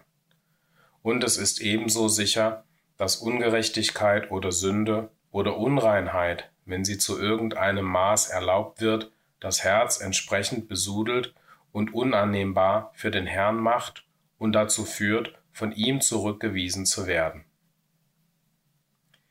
Die Worte was zu bewahren ist, würden einen Richter an die Tatsache erinnern, dass, wenn ein Fall vor das Gericht gebracht wird, die Geschworenen darauf eindringlich hingewiesen werden, ihre Pflichten mit Blick auf den Streitgegenstand zu erfüllen, damit eine Entscheidung getroffen werden kann. So befinden sich alle vom geweihten Volk Gottes im Gericht. Und diese Entscheidung ist getroffen worden. Sie bedeutet erstens Leben oder ewiger Tod. Zweitens gibt es zusätzlich für diejenigen, die das Leben gewinnen, eine weitere Entscheidung, nämlich ob jenes Leben auf ewig auf der höchsten Ebene sein soll, der Ebene der göttlichen Natur und Miterbschaft mit Christus, oder auf der niedrigeren geistigen Ebene der großen Schar, ähnlich der der Engel. Begreifen wir die mit diesem Gericht verbundene Entscheidung, dessen Ausgang so lebenswichtig ist? Wenn wir dies tun und wenn wir der Erklärung des Herrn Glauben schenken, dass die Entscheidung oder das Ergebnis von unserem Herzenszustand abhängen wird, dann erkennen wir einen Grund, warum wir allen Fleiß anwenden sollten, unsere Herzen rein, zart und liebevoll als eine Kopie des Herzens unseres Herrn zu bewahren. Als einst unsere Augen des Verständnisses anfingen, geöffnet zu werden, und wir die Länge und Breite und Höhe und Tiefe der göttlichen Liebe erkannten und den wundervollen Plan der Errettung, waren wir geneigt zu denken, dass die Zahl derjenigen, die verfehlen würden, ewiges Leben entweder in diesem Zeitalter oder dem Millennium zu erlangen, nur eine kleine Zahl ausmachen würde. Wir würden sogar zu der Ansicht der Universalisten gekommen sein, dass alle schließlich gerettet würden, wäre da nicht eine bestimmte Schriftstelle gewesen, die klar zeigte, dass entsprechend der göttlichen Vorkenntnis es einige geben würde, die den zweiten Tod sterben würden, als ein Ergebnis der Sünde zum Tod. Es gibt Sünde zum Tod, nicht im Hinblick auf diese sage ich, dass er bitten solle. 1. Johannes 5, 16. Als wir aber mit dem Geist des Herrn zunehmend vertraut wurden, wie er uns in seinem Wort dargestellt wird, erkannten wir, dass niemandem ewiges Leben garantiert wird, es sei denn, dass er eine bestimmte Charakterentwicklung erlangt und dass jene Charakterentwicklung nicht nur eine äußerliche Loyalität und Zurückhaltung von der Sünde bedeutet, sondern eine Loyalität des Herzens und der Liebe für Gerechtigkeit und Hass gegenüber der Ungerechtigkeit. Während des Millenniums wird äußerliche Vollkommenheit die Norm sein. Schließlich, am Ende des Zeitalters, wird jedoch die Prüfung in der Entwicklung des Herzens bestehen, die bestimmen wird, wer jenseits ewiges Leben erlangen kann und wer nicht. Es könnte jetzt gesagt werden, dass die Prüfung des Herzens nur eine solche ist, weil unser gerechtfertigtes und dann in den Tod geweihtes Fleisch nicht die neue Natur ist, die auf die Herrlichkeit, Ehre und Unsterblichkeit hoffen kann, sondern nur als ihr unvollkommener Diener oder ihr Werkzeug. Das Herz oder die Neigungen der neuen Natur müssen loyal gegenüber den höchsten Prinzipien der Gerechtigkeit und Liebe sein und entsprechend ihrer Entwicklung nach dieser Richtung wird die göttliche Entscheidung über Leben oder Tod auf irgendeiner oder gar keiner Ebene des Seins getroffen werden. Die große Schar muss am Ende des Millenniums einen dem Christus ähnlichen Charakter haben, so wie die kleine Herde und die Wiederherstellungsklasse. Wir sollten dies nicht so verstehen, dass es für irgendwelche der Geweihten irgendeine weitere Trübsal oder Erziehung oder Prüfung geben wird, nachdem die gegenwärtige Trübsal beendet ist. Keiner wird sich in einer solchen befinden, weder die kleine Herde noch die große Schar, ausgenommen solche, die liebevolle Treue für Gott, die Geschwister und die Prinzipien der Gerechtigkeit zeigen. Alle anderen werden verurteilt und des ewigen Lebens auf irgendeiner Ebene des Seins für unfähig erklärt werden. Vielleicht könnten weltlich Gesinnte uns sagen, es muss eine große Belastung für dich sein, die dein Leben verdrießlich macht, verpflichtet zu sein, ständig bei jedem Wort und jeder Handlung und jedem Gedanken darüber nachzudenken, ob dies Recht oder Unrecht ist, und verpflichtet zu sein, jede Gefühlsregung abzulehnen, die nicht völlig gerecht und liebevoll ist. Wir entgegnen, dass es uns zuerst so erschienen sein könnte, aber der Herr lenkt sein Wort sanft, gnädig, Schritt für Schritt zu, zu einer Wertschätzung der Prinzipien der Gerechtigkeit und Liebe. Zu erkennen, was der Herr beabsichtigt, hat ständiges Wachstum sowohl in der Gnade als auch der Erkenntnis zur Folge. Wir sind froh, dass wir das mit unserem Fall verbundene Problem klar erkennen, dass es sich hier um Leben oder Tod handelt. Für uns ist dies der Hauptgesichtspunkt, unsere Berufung und Erwählung festzumachen, zu ewigem Leben. Selbst wenn wir nur einen flüchtigen Blick auf die wundervollen Dinge erlangen, die Gott für die bereithält, die ihn lieben, verlieren die irdischen Vergnügungen, Freuden, Selbstverleugnungen und Selbstaufopferungen alle ihr Gewicht und ihre Kraft. Und wir kommen allmählich in die Lage, wo wir uns freuen, des Herrn Willen zu kennen und zu tun, und dass es hinsichtlich der geistigen Einstellung, zu der diese göttlichen Vorschriften gegeben wurden, diese für uns nicht schmerzlich, sondern erfreulich sind. Dies bedeutet, dass unsere Gedanken umgewandelt worden sind, so dass wir die Dinge, die wir einst liebten, nun hassen, und die Dinge, die wir einst hassten, jetzt lieben. Wir näherten uns dieser Stellung jedoch allmählich. Diejenigen, die jetzt in dieser gegenwärtigen Wahrheit kommen, haben in vieler Hinsicht Vorteile, aber wir müssen uns auch daran erinnern, dass mit der kürzer werdenden Prüfungszeit die Prüfungen auch an Stärke zunehmen. Leben zum Leben und Tod zum Tod. Über die Situation jener nachdenkend, die durch Glauben errettet worden sind, durch die Erkenntnis des Herrn und seines gnadenreichen Planes, erklärt der Apostel, dass die Botschaft zu einer Botschaft über Leben oder Tod wird. Die Forderung unserer Weihung scheint für einige beschwerlich und belastend zu sein. Sie haben einen Geruch des Todes an sich, der sie abstößt und zum zweiten Tod führt. Für andere haben die Wege des Herrn und die Erfordernisse seiner Heiligkeit einen süßen Duft, einen Duft des Lebens, der Erfrischung. Auf solch eine Wertschätzung der göttlichen Güte und des göttlichen Planes weist der Apostel als einen süßen Duft des Lebens hin, der zu der herrlichen Lebensbedingungen führt, derer sie teilhaftig werden sollen, in der Auferstehung der Gesegneten. Der Apostel erkannte, dass die Botschaft, die er predigte, auf die, die geistige Ohren besaßen, die eine oder andere Auswirkung haben würde. Es würde für sie entweder ein Geruch vom Leben zum Leben oder vom Tod zum Tod sein.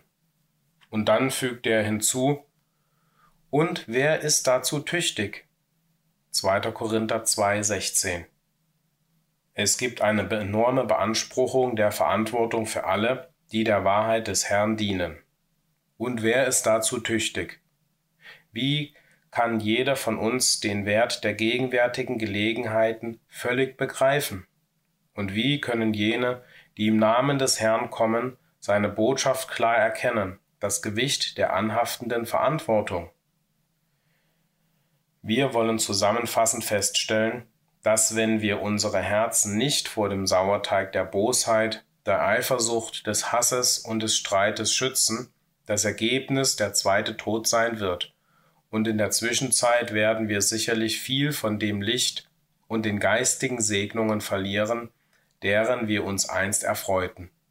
Wenn wir andererseits das erwähnte Böse von uns fernhalten und die Gnaden des Geistes des Herrn, Demut, Sanftmut, Geduld, Langmut, brüderliche Liebe, Liebe anziehen, wird die Entscheidung in unserem Fall das Leben beinhalten, ewiges Leben. Und in der Zwischenzeit, während wir auf unseren Wechsel in der Auferstehung warten, wird unsere Erfahrung ein fortwährendes Wachstum in Gnade, in Liebe und in der Erkenntnis der Dinge sein, die frei von unserem Herrn solchen gegeben wurden, die sich in diesem Herzenszustand befinden. Diese werden die Wahrheit kennen und die Wahrheit wird sie frei machen. Nicht mit der Freiheit der Unverbesserlichen, sondern mit der Freiheit der Söhne Gottes, der Freiheit, Recht zu tun, der Freiheit, Ungerechtigkeit um der Gerechtigkeit willen zu erleiden, der Freiheit, unser Leben für die Geschwister niederzulegen und im Allgemeinen für die Wahrheit und im Gutes tun für alle Menschen, so wie wir die Gelegenheit dazu haben. Achtet auf euch selbst. Des Apostels Worte an die Ältesten der Kirche zu Ephesus waren zu keiner Zeit passender für das Volk Gottes im Allgemeinen, als sie es heute sind. Er sagte zu ihnen, Habt Acht auf euch selbst und auf die ganze Herde, in welcher der Heilige Geist euch als Aufseher eingesetzt hat, die Gemeinde Gottes zu hüten, die er sich erworben hat durch das Blut seines eigenen Sohnes. Ich weiß, dass nach meinem Abschied grausame Wölfe zu euch hereinkommen werden, die die Herde nicht verschonen, und aus eurer Mitte werden Männer aufstehen und die verkehrten Dinge reden, um die Jünger abzuziehen hinter sich her. Darum wacht und denkt daran, dass ich drei Jahre lang Nacht und Tag nicht aufgehört habe, einen jeden unter Tränen zu ermahnen. Apostelgeschichte 20, 28 bis 31 Die Ältesten sollen überall besonders darauf achten, weil in jeder Trübsal die am meisten begünstigtsten und am meisten bekannten die schwierigsten Verfolgungen und Prüfungen haben. Daher mahnt der Apostel, Werdet nicht viele Lehrer, meine Brüder, da ihr wisst, dass wir ein schweres Urteil empfangen werden. Gleichfalls ermahnen wir alle Ältesten, die im Herzen rein und selbstlos sind, dass sie nichts als Liebe und gute Wünsche für die ganze Menschheit haben und dass sie mehr und mehr erfüllt werden mit den Früchten und Gnaden des Heiligen Geistes und auch auf die Herde achten. Erinnere dich daran, dass die Herde dem Herrn gehört und du sowohl eine Verantwortung gegenüber dem Herrn hast, als auch gegenüber ihr. Erinnere dich daran, dass du über ihre Seelen, Interessen, wachen sollst, als solcher, der Rechenschaft gegenüber dem großen Haupt Hirten abzugeben hat. Erinnere dich daran, dass die prinzipielle Sache Liebe in allem ist, und während keine Lehren vernachlässigt werden dürfen, Gib besonders Acht auf die Entwicklung des Geistes des Herrn unter den verschiedenen Gliedern seines Leibes, dass sie so Speise für die Erbschaft der Heiligen im Licht werden können und entsprechend dem göttlichen Willen nicht zu stolpern erleiden an diesem bösen Tag, sondern alles getan haben, um völlig in Christus zu stehen, seinem Leib, seinen Gliedern, seinen Mitopferern, seinen Miterben.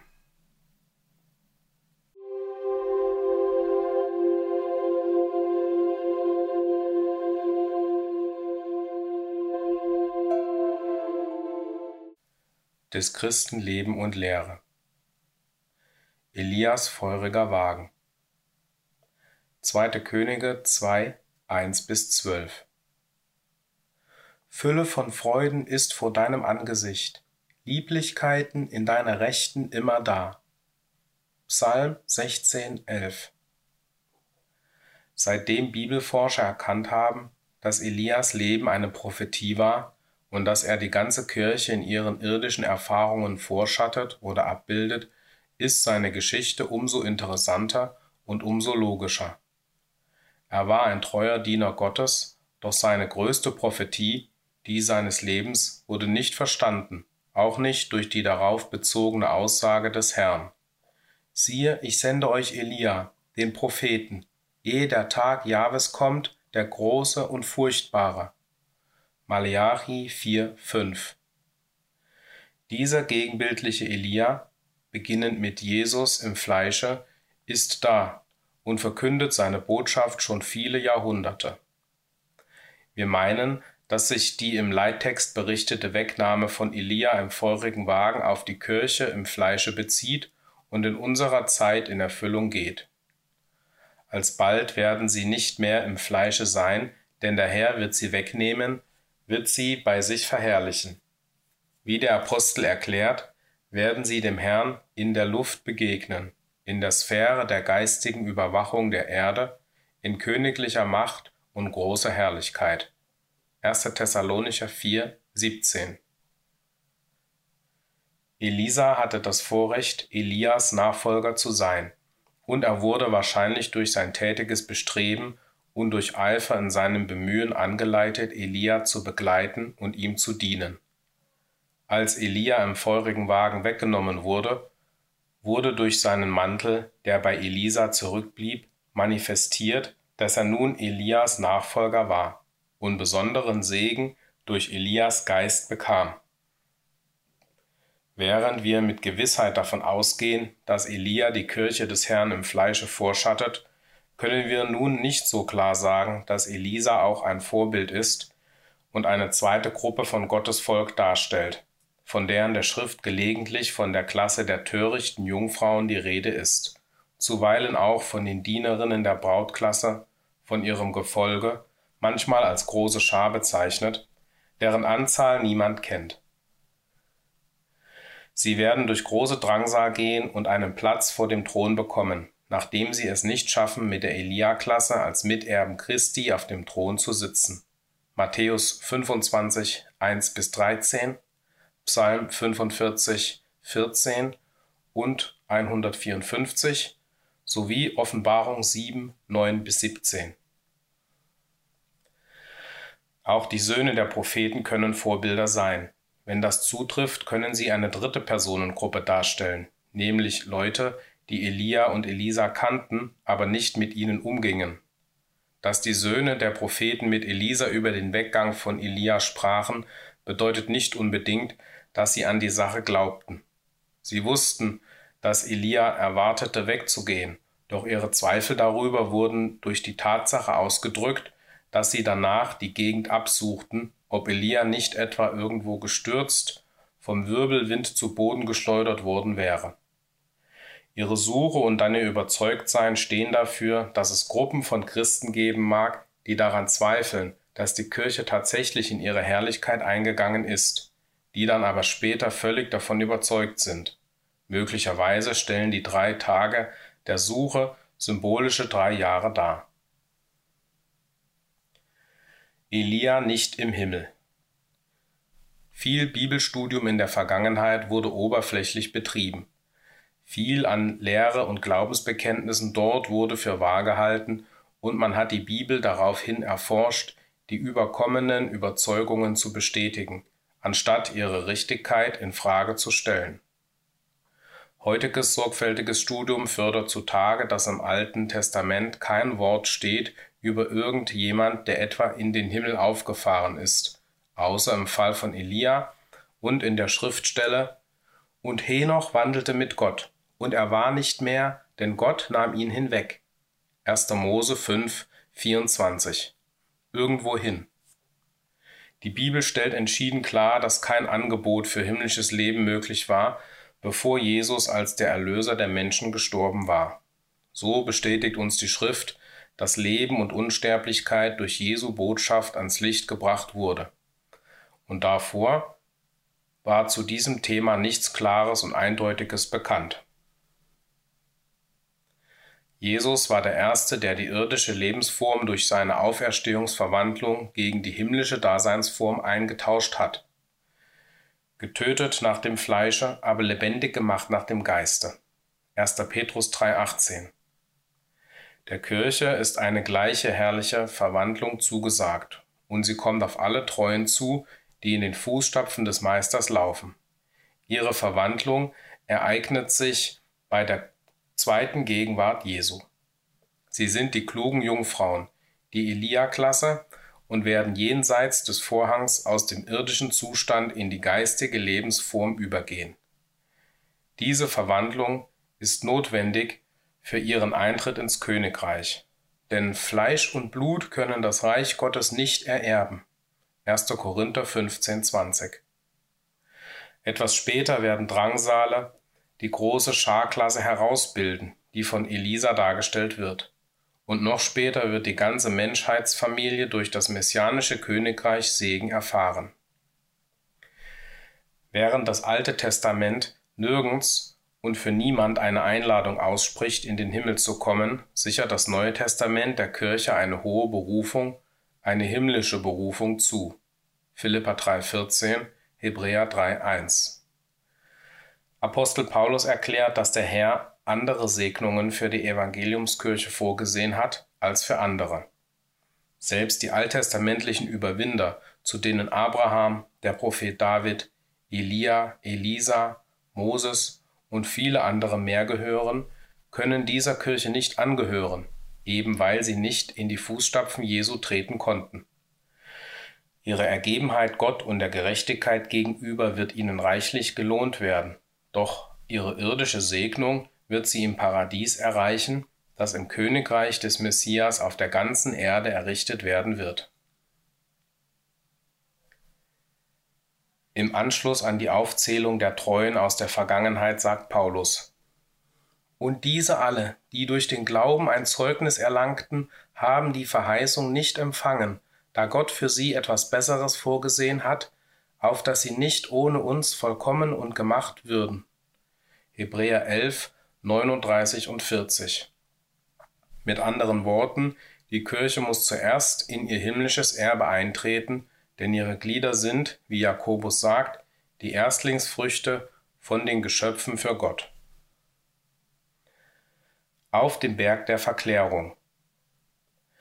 Jesus stellt eindeutig klar, dass Elia nicht in den Himmel gelangt ist, wenn er sagt, Niemand ist hinaufgestiegen in den Himmel. Johannes 3,13. Und Petrus bestätigt dies, wenn er sagt, dass der Prophet David nicht in den Himmel gelangt ist, sondern immer noch in seiner Grabstätte in Jerusalem liegt. Petrus will damit sagen, dass keiner von den Propheten in den Himmel aufgefahren ist. Apostelgeschichte 2, 29. Unser großes Interesse an Elias Erfahrungen ist daher in der Tatsache begründet, dass sein sichtbares Auffahren in den Himmel ein Teil seines vorbildlichen Lebenslaufs war, als Vorbild für die Kirche im Fleisch. Jesus eröffnete dreien seiner Apostel nämlich Petrus, Jakobus und Johannes, eine besondere Vision seiner zukünftigen Herrlichkeit. Was sie sahen, war nicht Gegenwart, sondern eine Schau, wie es Jesus anschließend erläuterte. Matthäus 17,9 Die verherrlichten Personen waren ebenso wenig gegenwärtig wie die Glorien und Stimmen und Personen, die der offenbare Johannes gesehen hat. Petrus, einer der drei, verkündet, dass das, was sie gesehen hatten, eine Darstellung von Jesu zukünftiger Herrlichkeit war. Dennoch sagt er, dass das Wort der Propheten mehr Gewissheit enthielt als die Vision. 2. Petrus 1, 16 bis 21. In der Vision war Jesus die zentrale Figur. Moses repräsentierte das Zeitalter des Gesetzes, das mit Christus zu Ende ging, und Elia stand für das Evangeliumszeitalter, das mit Christus begann. Gilgal, Bethel, Jericho, Jordan.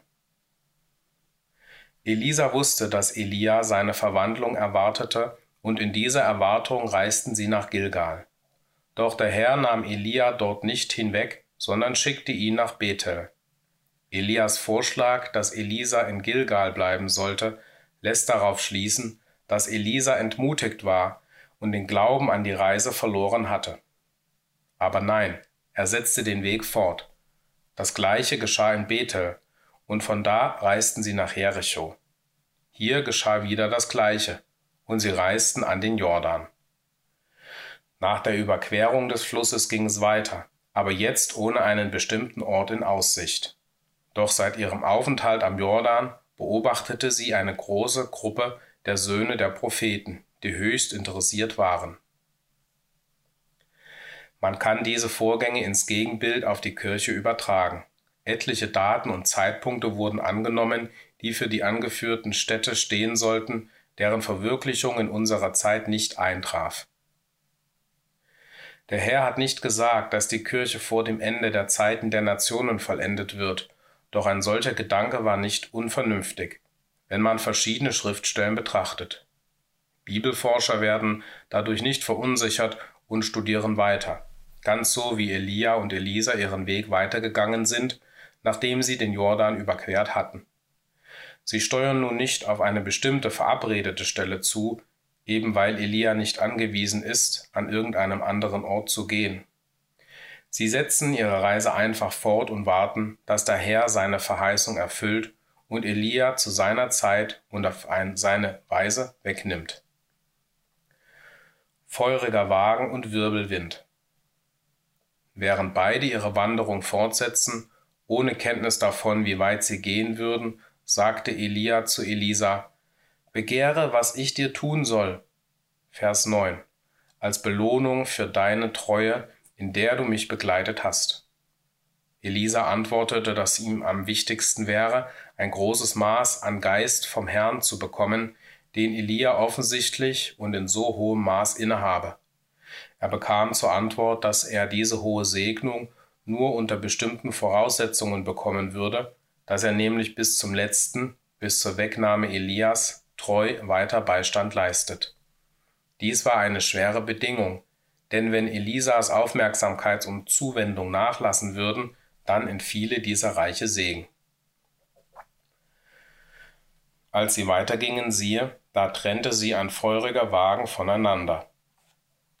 Das scheint in übertragenem Sinne zu bedeuten, dass die Elia-Klasse feurige Drangsale, Verfolgungen durchstehen muss und von ihren Mitwanderern getrennt wird. Das weitere Symbol eines Wirbelwindes, der Elia in den Himmel entführt, deutet auf weitere Schwierigkeiten und Leiden hin. Im Allgemeinen werden Prophetien nach ihrer Erfüllung verstanden und vorher nur vage.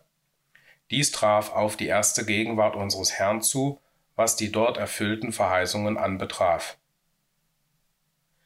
Wir können nicht hoffen, im Voraus die ganze Tragweite an Bedeutung des feurigen Wagens klar zu verstehen, und auch den Wirbelwind nicht. Für manche ist der Gedanke, aus dem jetzigen Leben plötzlich mit Gewalt in feurigen Plagen und so weggenommen zu werden, eine schreckliche Aussicht. Diese Meinung trifft für die Elia-Klasse nicht zu. Sie warten auf ihre Verwandlung und sind jeden Tag darauf eingestellt. So gehen sie auf ihrer Wanderung ohne Angst voran. Im Gegenteil, wie auch immer sie diesen Lauf vollenden, wird dies der Höhepunkt ihrer Hoffnungen sein, auf den sie so lange gewartet und für den sie gebetet haben, ihre Erlösung.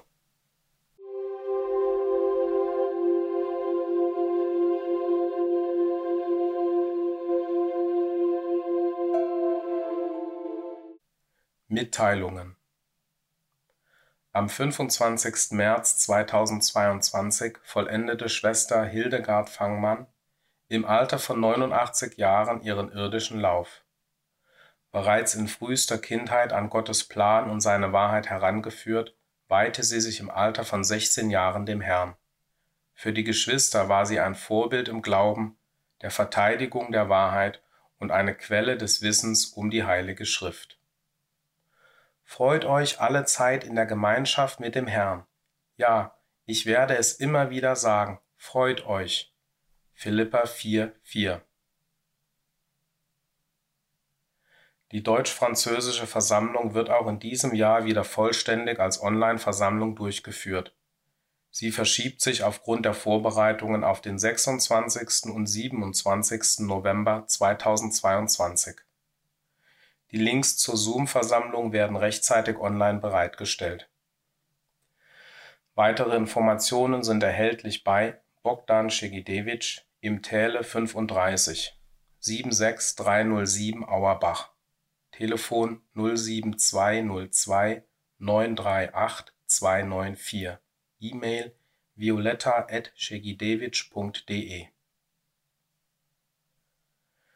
Auch für dieses Jahr ist die Herbstversammlung in Karlsruhe geplant. Sie soll am 6. November 2022 stattfinden. Die Durchführung ist von der allgemeinen Lage und den Möglichkeiten einer Präsenzveranstaltung abhängig. Weitere Informationen dazu können leider auch derzeit noch nicht gegeben werden. Sobald eine Entscheidung über die Form der Durchführung getroffen wurde, werden wir diese bekannt geben Die 20. Internationale Versammlung findet in der Zeit vom 15. bis 19. August 2022 im Beskizy Raj Hotel bei Savoia in Polen statt. Eine deutsche Übersetzung der Vorträge vor Ort kann nicht angeboten werden. Die Links zur Zoom-Versammlung werden rechtzeitig online bereitgestellt. Parallel dazu finden Vorbereitungen für eine digitale Bereitstellung der Vorträge statt Weitere Informationen sind erhältlich bei Stefan Thieme, Claude Monet Weg 10, 64372 Oberramstadt, Telefon 06154 577 066, E-Mail s.thieme@tagesanbruch.com, E-Mail info@tagesanbruch.com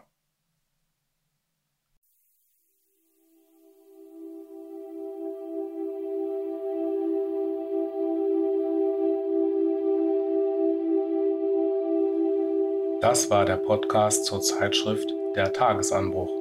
Sprecher Stefan Thieme.